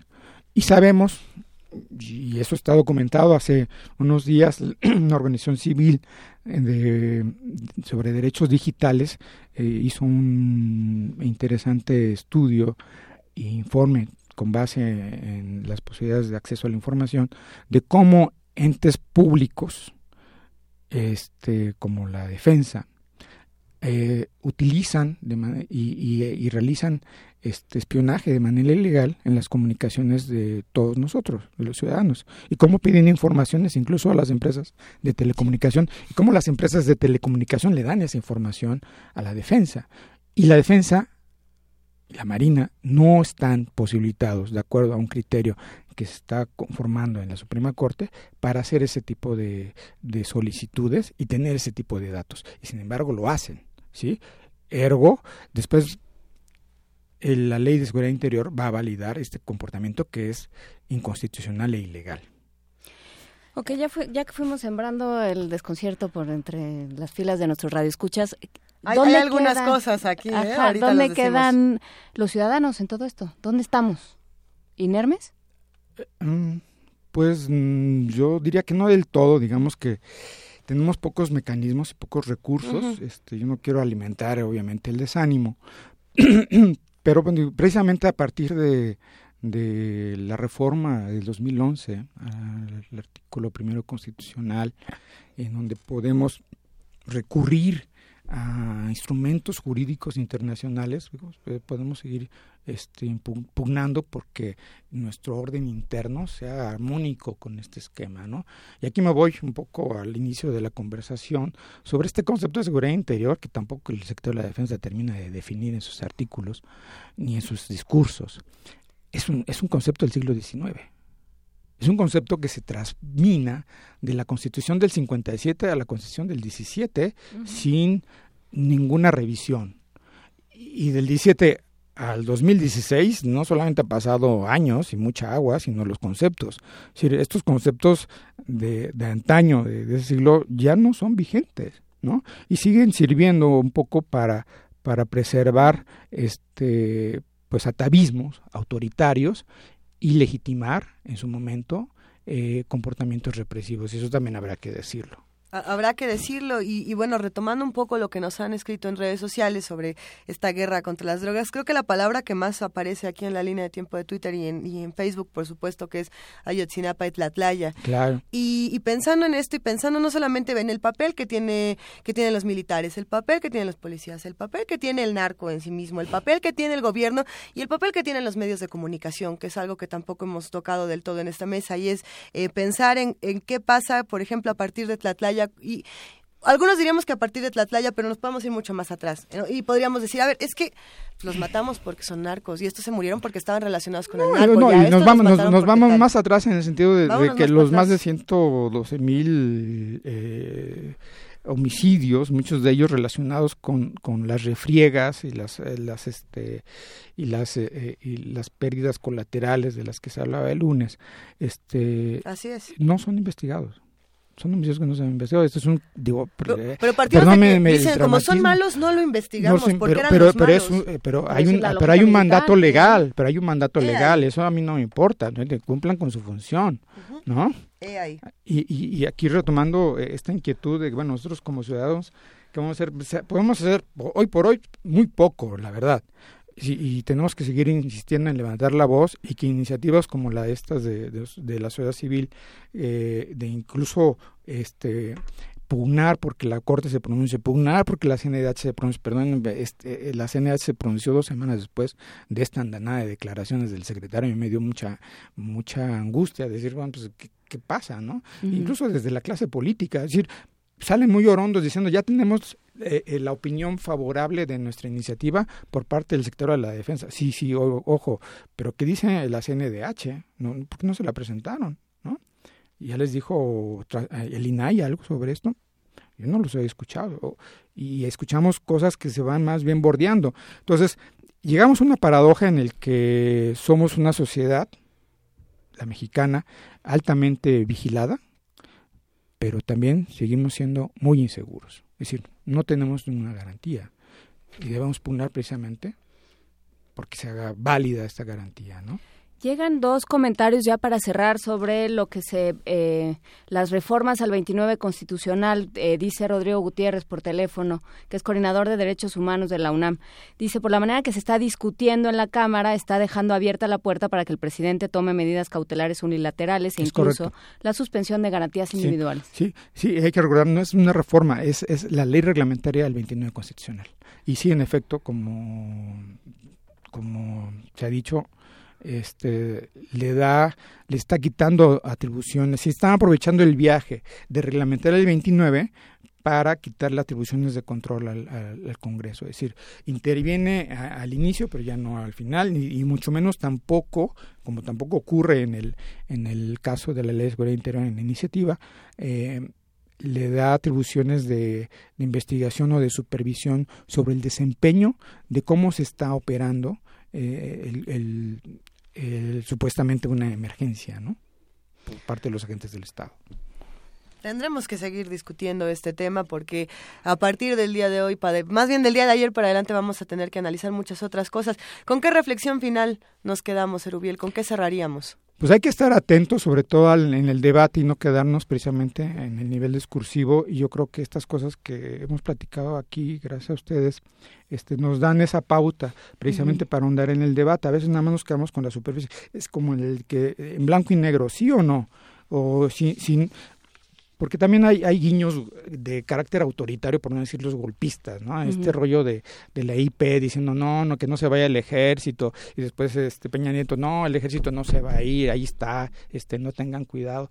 Este, pues son sintomatologías realmente autoritarias, ¿no?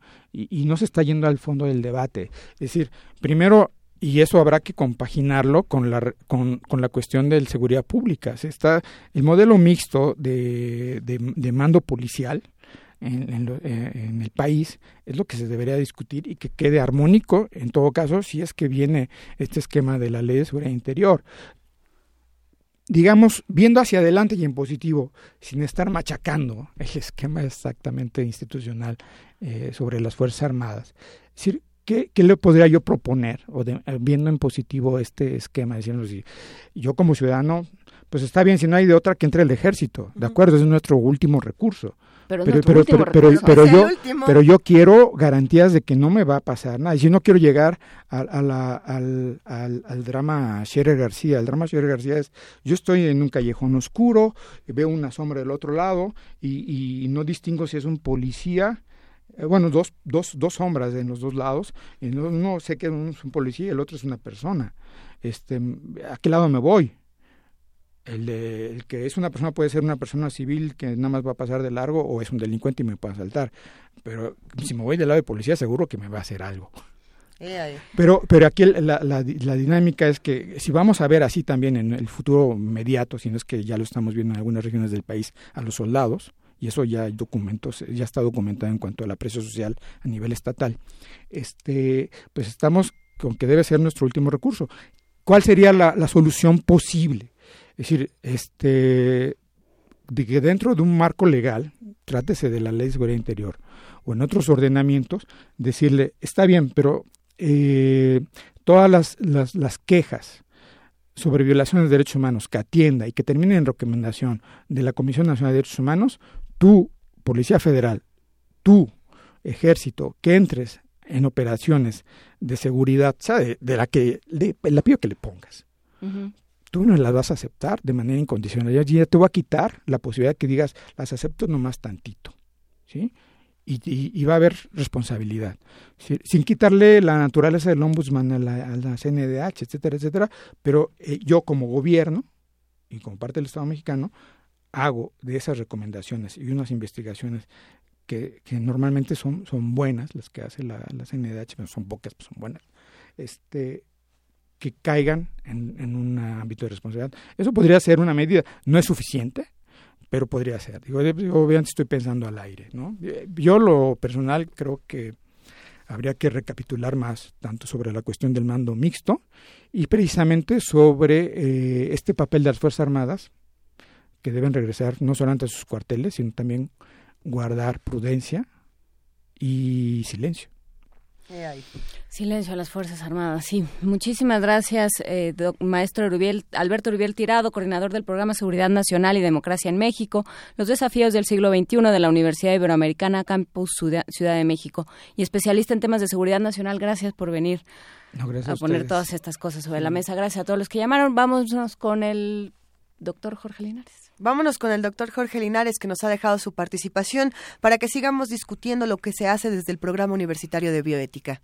Hola, buenos días. Antes que nada, una gran felicitación, un fuerte abrazo a Benito por su designación como director de Radio UNAM. Lo celebro muchísimo y enhorabuena para la estación y para Primer Movimiento. Eh, muchos saludos allá en cabina.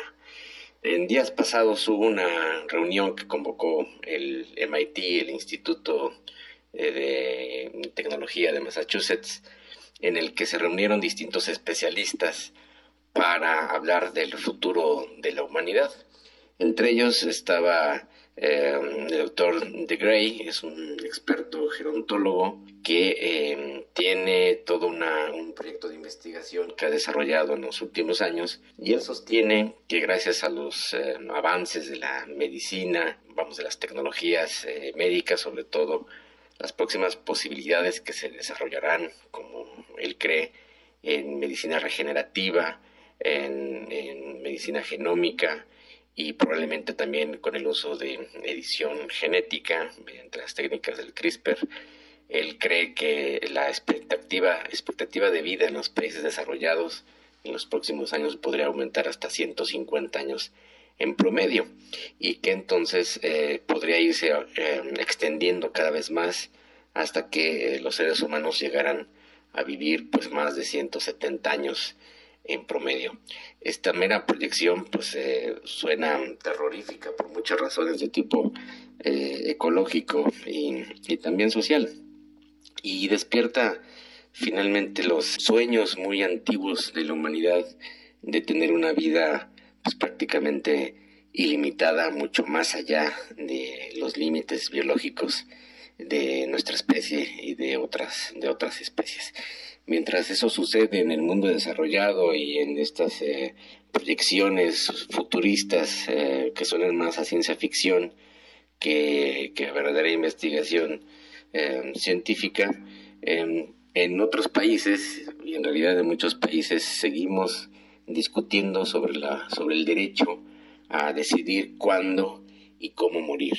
También la semana pasada se eh, publicó una, nota en nuestra gaceta de la universidad en la que el doctor Diego Valadez, investigador eh, muy reconocido y admirado del Instituto de Investigaciones Jurídicas, planteaba el tema de la eutanasia y la posibilidad de una decisión autónoma sobre cuándo morir como un tema de derechos y libertades civiles, como nosotros hemos planteado otras veces aquí en primer movimiento. Y, hay una discusión de fondo desde luego en este tema como, en otros temas muy controversiales en la bioética que eh, en el que chocan diferentes eh, valores y es inevitable que haya una posición religiosa fundamentalmente derivada del, del cristianismo y, y particularmente el catolicismo y una posición laica secularizada plenamente en el que se apuesta por la libertad individual. Y justamente el doctor Valadez señalaba, y yo estoy plenamente de acuerdo con esa concepción, que la gran diferencia entre una, una concepción y la otra sobre la, sobre la muerte, una religiosa y otra no, es que quienes abrazan una concepción religiosa de cómo y cuándo morir y no creen que deba haber una posibilidad para que cada quien lo decida autónomamente, el momento más, más deseado, eh, en realidad creen que los demás deben seguir la misma, la misma concepción moral o la misma norma. Es decir, eh, y esto lo, hemos planteado muchas veces en los temas de bioética, en una concepción secularizada de las decisiones morales, eh, uno acepta y tiene que tolerar la diversidad y la diferencia de, de decisiones. Los que hemos planteado y defendido la posibilidad del derecho digamos, el derecho a morir o decidir cómo morir y cuándo morir, eh, no solo una expectativa de una enfermedad terminal con un pronóstico ya de muerte inminente, sino en otras condiciones en que pueda ser una, una enfermedad o una condición física irreparable, irremediable, incurable y que no tiene ya expectativa para, para el sujeto de una vida mejor. Y esa, esa decisión entonces eh, se deja la, al, libre, al libre albedrío de las personas y no debe imponerse a ninguna otra persona. Es decir, es una decisión eh, que corresponde a la autonomía individual. En cambio, en las concepciones religiosas, típicamente este es el debate sobre la, sobre la eutanasia o también sobre el aborto, los que plantean que, que hay una concepción única y, y verdadera insisten en que todo el mundo tiene que decidir igual.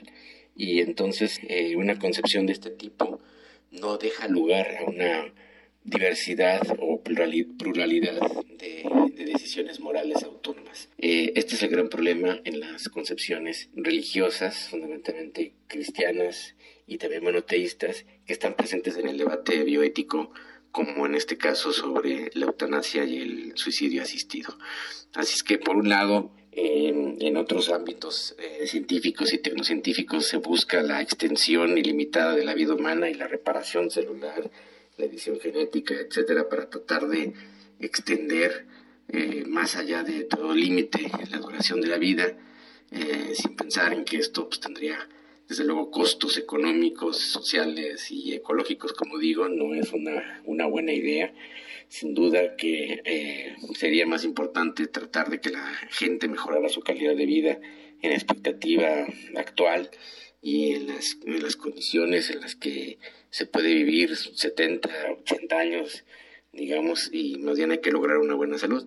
Mientras eso se discute, por otro lado, pues no, no podemos lograr todavía en muchos países la aceptación plena de, de, un derecho autónomo, de una decisión libre, de una decisión que garantice el sistema jurídico y penal de los países para que las personas que estén en una condición ya eh, irremediable, irreparable de su salud, puedan decidir morir en, una, en, un, en un estado, digamos, eh, no doloroso desde luego, y con las mejores condiciones en la que uno pueda entonces retirarse de la vida tranquilamente.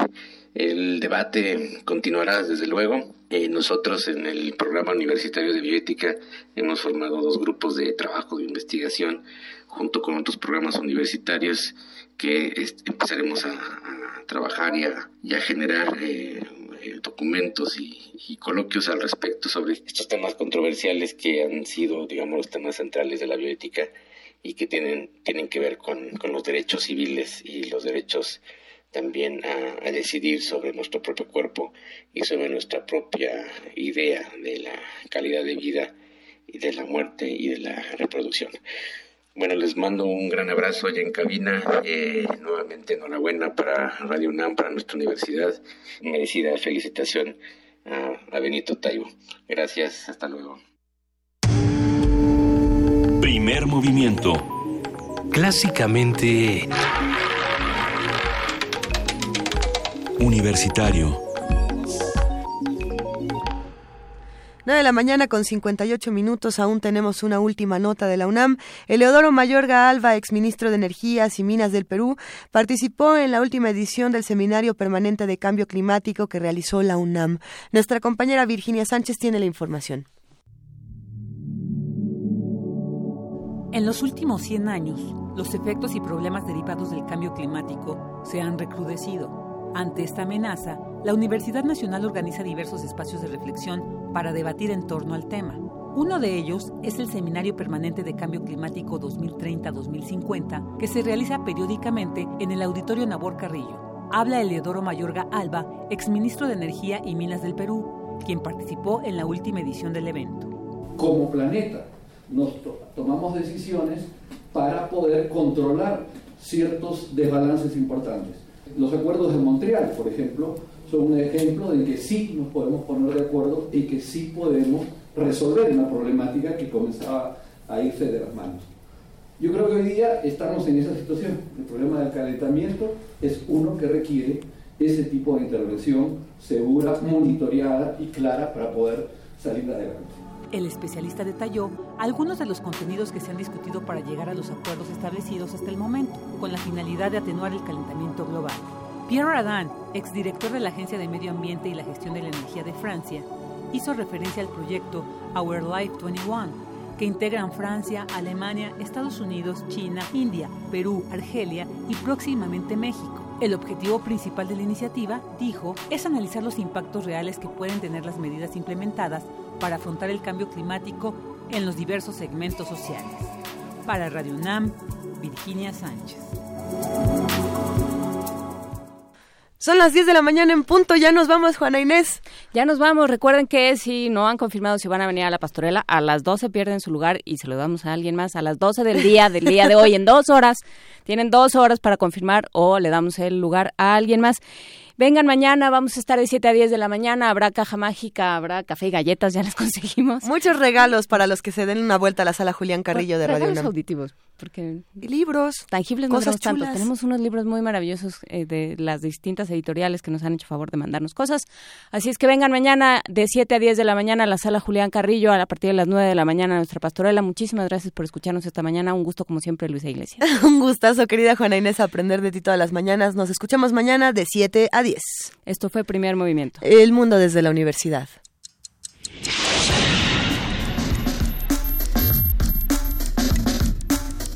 Radio UNAM presentó